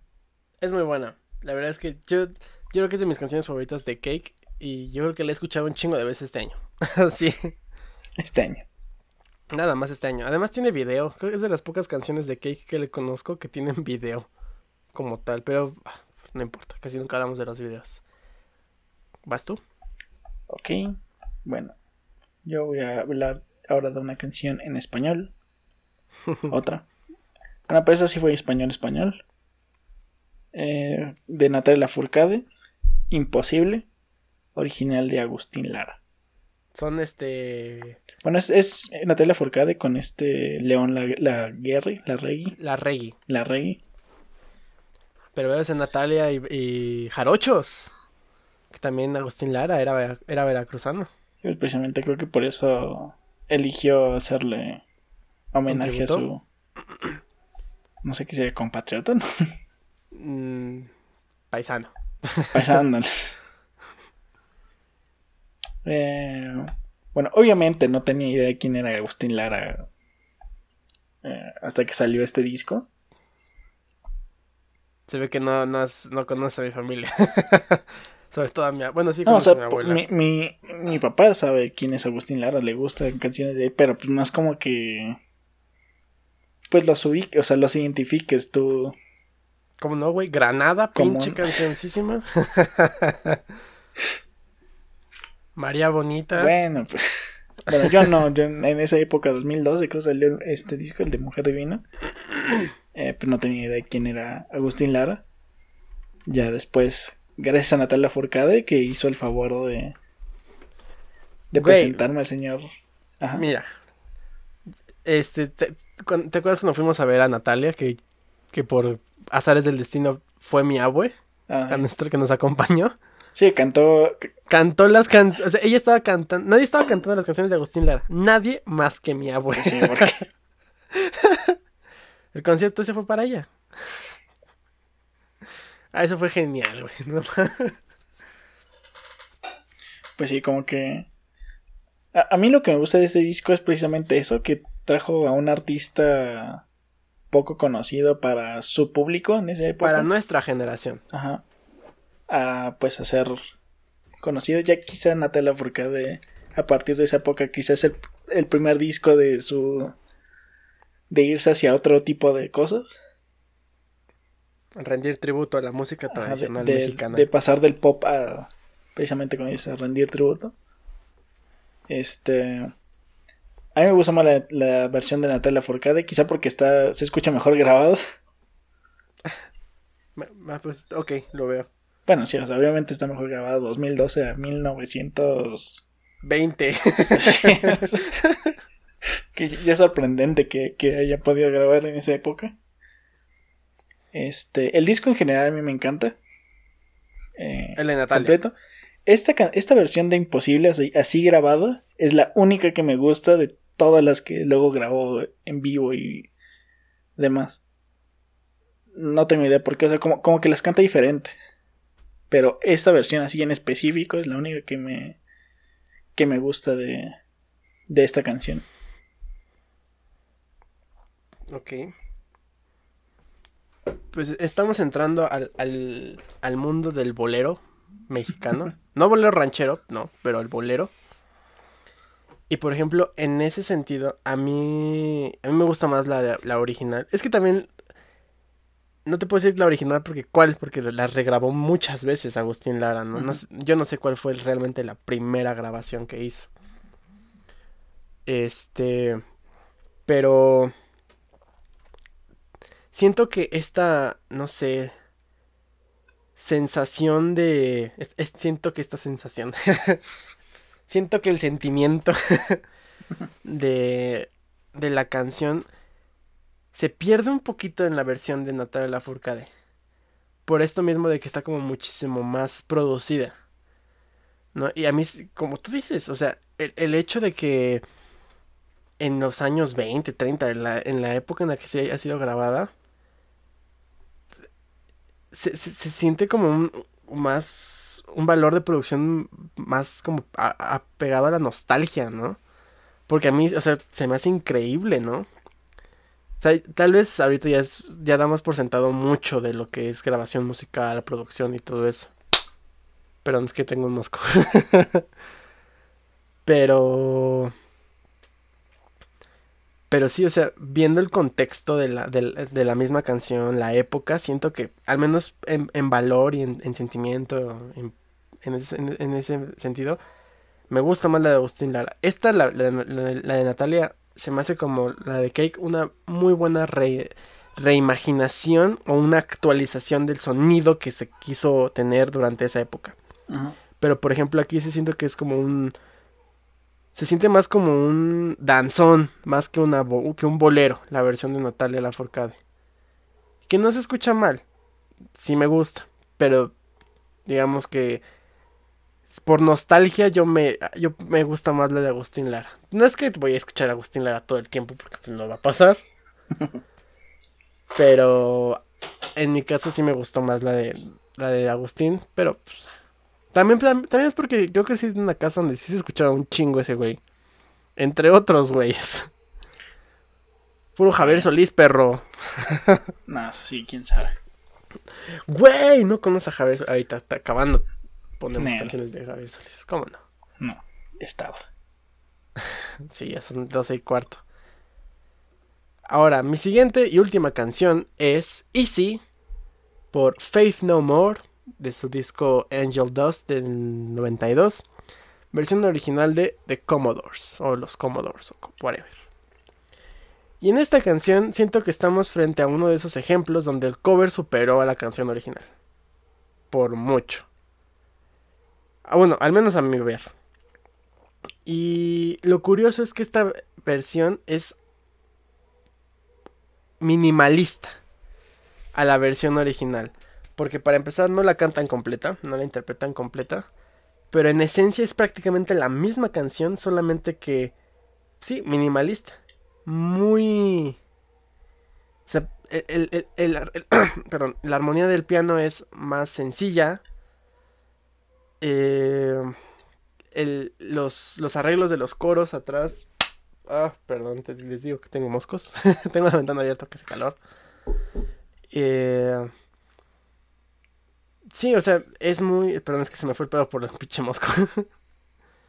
sí, se me hace más. eh, incluso es más lenta de que la versión original. Ajá. Es menos rimbombante. Y eso que la versión original es muy relax. Esta está más relax. Pero lo curioso a mí, por la cual también la puse, es. Para empezar, es de mis canciones favoritas de Faith No More y yo creo que en general de la, de la vida. Es que Faith No More es una banda de metal. de esas bandas de metal súper pes... Bueno, no, no, no, no son de ese tipo de metal, pero sí son muy... Bueno, tú topas a Faith No More y tienen un, tienen un, un estilo muy... Puede decir como... No sé, si... Metal juguetón raro. como funk metal, algo así. Por, darle un nombre quizá. O medio experimental. No sé qué chingados. Es un metal muy extraño. Pero que se hayan puesto serios. Chingada madre. Y, y- hicieron una balada piano. Únicamente a piano. Y bueno, obviamente con el, el solo de guitarra. Se me hace increíble. Además, el bajo, güey. El bajo en esa canción es precioso. Y la voz de este Mike. eh, ay, ¿cómo te llamas este pendejo? Ay, se me fue. Mike Patton, se me fue. Güey, ese güey canta precioso. Así. Y eh, ah, he visto videos de cuando los, lo- la cantaban en los noventas, todos así pandrosos y la chingada y cantando una canción, pues balada a pianos, era muy, muy contrastante. Ahorita ya se suben, en, en- en la última presentación creo que tuvieron, todos iban de trajes blancos y pues ya, ya iba un poquito más, ¿no? Güey, a mí me encanta esta canción, así. Yo creo que es de todos los covers que puse, de mis canciones favoritas. ¿Tú qué opinas? Faith No More. Easy. Ok. Yo, bueno, hasta que tú me la mostraste, creo que el año pasado, no conocí esta canción. No conozco a Fate No More. O sea, nunca es, no, no recuerdo haber escuchado en algún momento como que otra cosa. Sí sé que es una banda metal, pero no... O no, no, no, no recuerdo más bien este... Otras que su estilo. Ajá. Mm, Sí, no pasa nada. Pero sí, esta, esta canción está muy padre, su versión. Eh, la otra no está mal, de hecho no son muy diferentes como tal, pero sí tiene... ah, no sé cómo, cómo... ¿Qué palabra podría este, definir eh, la versión de Fate No More? Que está, más, tiene más poder. no sé. Eh, Evoca más- mejores sentimientos. Ajá, puede ser. Eh, pues sí, está, está muy padre, te digo, no, no las, no... O sea, la de Commodores creo que la he escuchado tres veces con esta que la escuché ayer. Eh, te sí, sí creo que no es muy diferente, pero sí creo que es mucho mejor la de... La de Fate No More. Por mucho. Sí, por sí, mucho. Tan solo por la voz, que es, es superior la del, la del Sí, cantante de de Fate. No More que la de. que- ¿Quién El es este? Richie, ¿no? La- Lionel Richie, el de Commodores. Creo que sí. Ah, ya llevo dos moscos. Entonces sí, muy buena, muy buena elección. Gracias, gracias. Ahora a ver, ¿cuál es tu última? Bueno. Sí, es Lionel Richie. Era el cantante de Commodores. Ok. Yo llegué una canción que conocí el año pasado. Sí, fue el año pasado cuando hablamos de Ghost. Sí. Ah, bueno, esta canción llamada Missionary Man. Que la escuchamos del disco. Es que es del Popstar, pero no me acuerdo qué disco fue el. ¿Del Meliora? Del Meliora. que, bueno, viene la edición deluxe del Meliora para. Para ser más exactos, pero sale como parte de un este EP llamado Popstar. Que es de Missionary covers. Man. ¿Cómo? Que es de covers, ¿no? También. Sí, sale un, son covers y la primera canción que es este, no creo si es Square Hammer. Eh, no sé, esta canción, me gusta mucho esta versión de Pero no has dicho de quién es. eh, la original, Ajá. de eh, Eurythmics. De Eurythmics, así es. Ah, Reapareciendo Annie Lennox. Aquí Abrimos vez. con Annie Lennox y, Y cerramos con Annie con. Annie, con Annie Lennox. Pues ahí está. Esta te digo, esta canción mm, la conocí el año pasado. Eh, no conocía la versión original, por supuesto. ¿No la conocías? No. Güey, no mames. No, o sea, e- es más, te puedo decir que canciones de Eurythmics conozco más covers que. Sweet Bueno, Dreams, la versión de Marilyn conozco-. Manson. Sí, de hecho iba a poner una canción de Marilyn Manson, pero me Ya no le damos difusión. Aparte que no está tan padre después de todo. Em, pero no sé, esa can- me, me gusta porque es Ghost. Eh, es, una, es una canción pop. La vuelven como a su estilo, pero no que, ah, de acuerdo conmigo, no queda mal. O sea. em, no sé, la voz del, de. No creo que papá era, era en la época. Tobías. De- del señor Tobías, de nuestro amigo Tobías. Forge, creo que se. Eh, suena bien, e- es medio pesadona la canción, pero a la vez no, porque pues es Ghost. O sea, es una canción de Ghost. Ah, es una canción, eh, exacto, es una canción de Ghost más. Pero pues la canción original es de, de esas personas de Eurythmics. No sé. Me gusta y ya. Yo te puedo decir que me gusta. Yo, yo pensé en esta canción también, pero me contuve porque no siento que me guste tanto. O sea, tiene otros covers mejores Ghost. Por ejemplo, me gusta If You Have Ghosts, que también es un cover que no me acuerdo de quién es. Esa me encanta.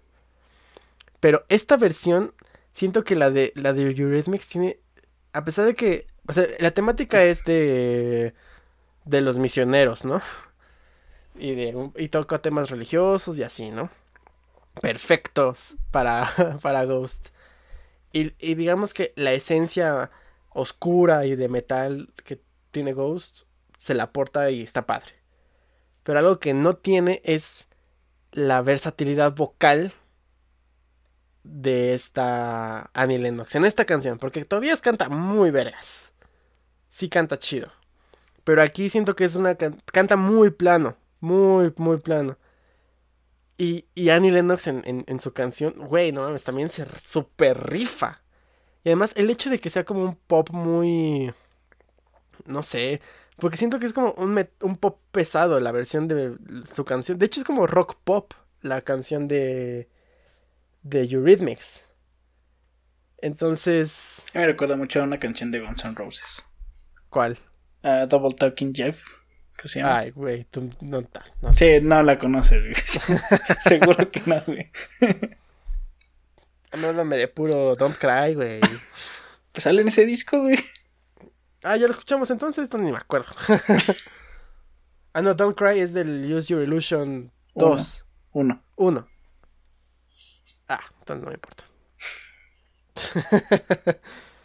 Pero sí, en este caso yo siento que la versión de, de Eurythmics. Porque eh, eh, como que aporta mucha energía al mismo tiempo, ¿no? O sea, sí, sí me gusta más la versión de Eurythmics. Hasta, hasta siento que la, la corista que, te- que tenían tiene, le ca- canta con más ganas.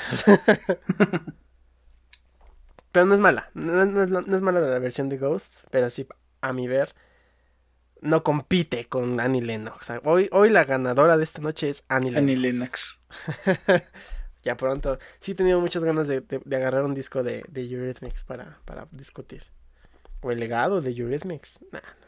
Ahí vemos, no. pues ahí está. 10 covers. Ya saben todo de los covers. Queremos que esto sea como una serie como tal. O sea que después hablemos de más covers. Hemos incluso hablado de, de nuestros grupos tributos favoritos como tal. No hay muchos que conozcamos, pero pues, algunos nos gustará. Las Iron Maiden, ya pedir uno. y también de discos, ¿no? Que sean únicamente de covers. Ajá. Pero bueno, eso será como en otra ocasión cuando hablemos más de covers, covers, covers, covers. Covers, covers, covers. Mientras tanto, amigo mío, si no tenemos nada más que hablar de los covers, covers, covers, les agradecemos mucho que nos hayan acompañado esta semana, una semana más aquí en Let Us Here. La siguiente semana tenemos una, una lechuga escucha en la cual vamos a escuchar. Este es nuestro segundo disco en español de este año, ¿verdad? Sí, porque el de Cerati fue el primero. Ah, ok. Bueno, pues vamos a escuchar a Zurdok, que también Vamos- ya, ya Vamos a Monterrey. Son Así es. Sí. Ya hablamos de él un poquito de cuando hablamos de artistas mexicanos, del buen Chetes. Entonces, Zurdok, el disco es El Hombre Sintetizador. Que para mí es mi disco favorito de esos güeyes. Nunca Pero bueno. a Zurdok. Uf, Sí, no. espero que te guste. No importa, el chiste es que nos pueden escuchar en Anchor, Spotify, Google Podcast, Apple Podcast, Overcast. Tenemos Twitter, arroba Let Us Hear. Síganos, por favor, por favor. No, no es cierto. No- no- nosotros no le suplicamos a nadie. ¿Algo que recomendar, amigo mío? Este. Este fin de semana y el que sigue hay carreras. es el Gran Premio de Estilla y el Gran Premio de Austria.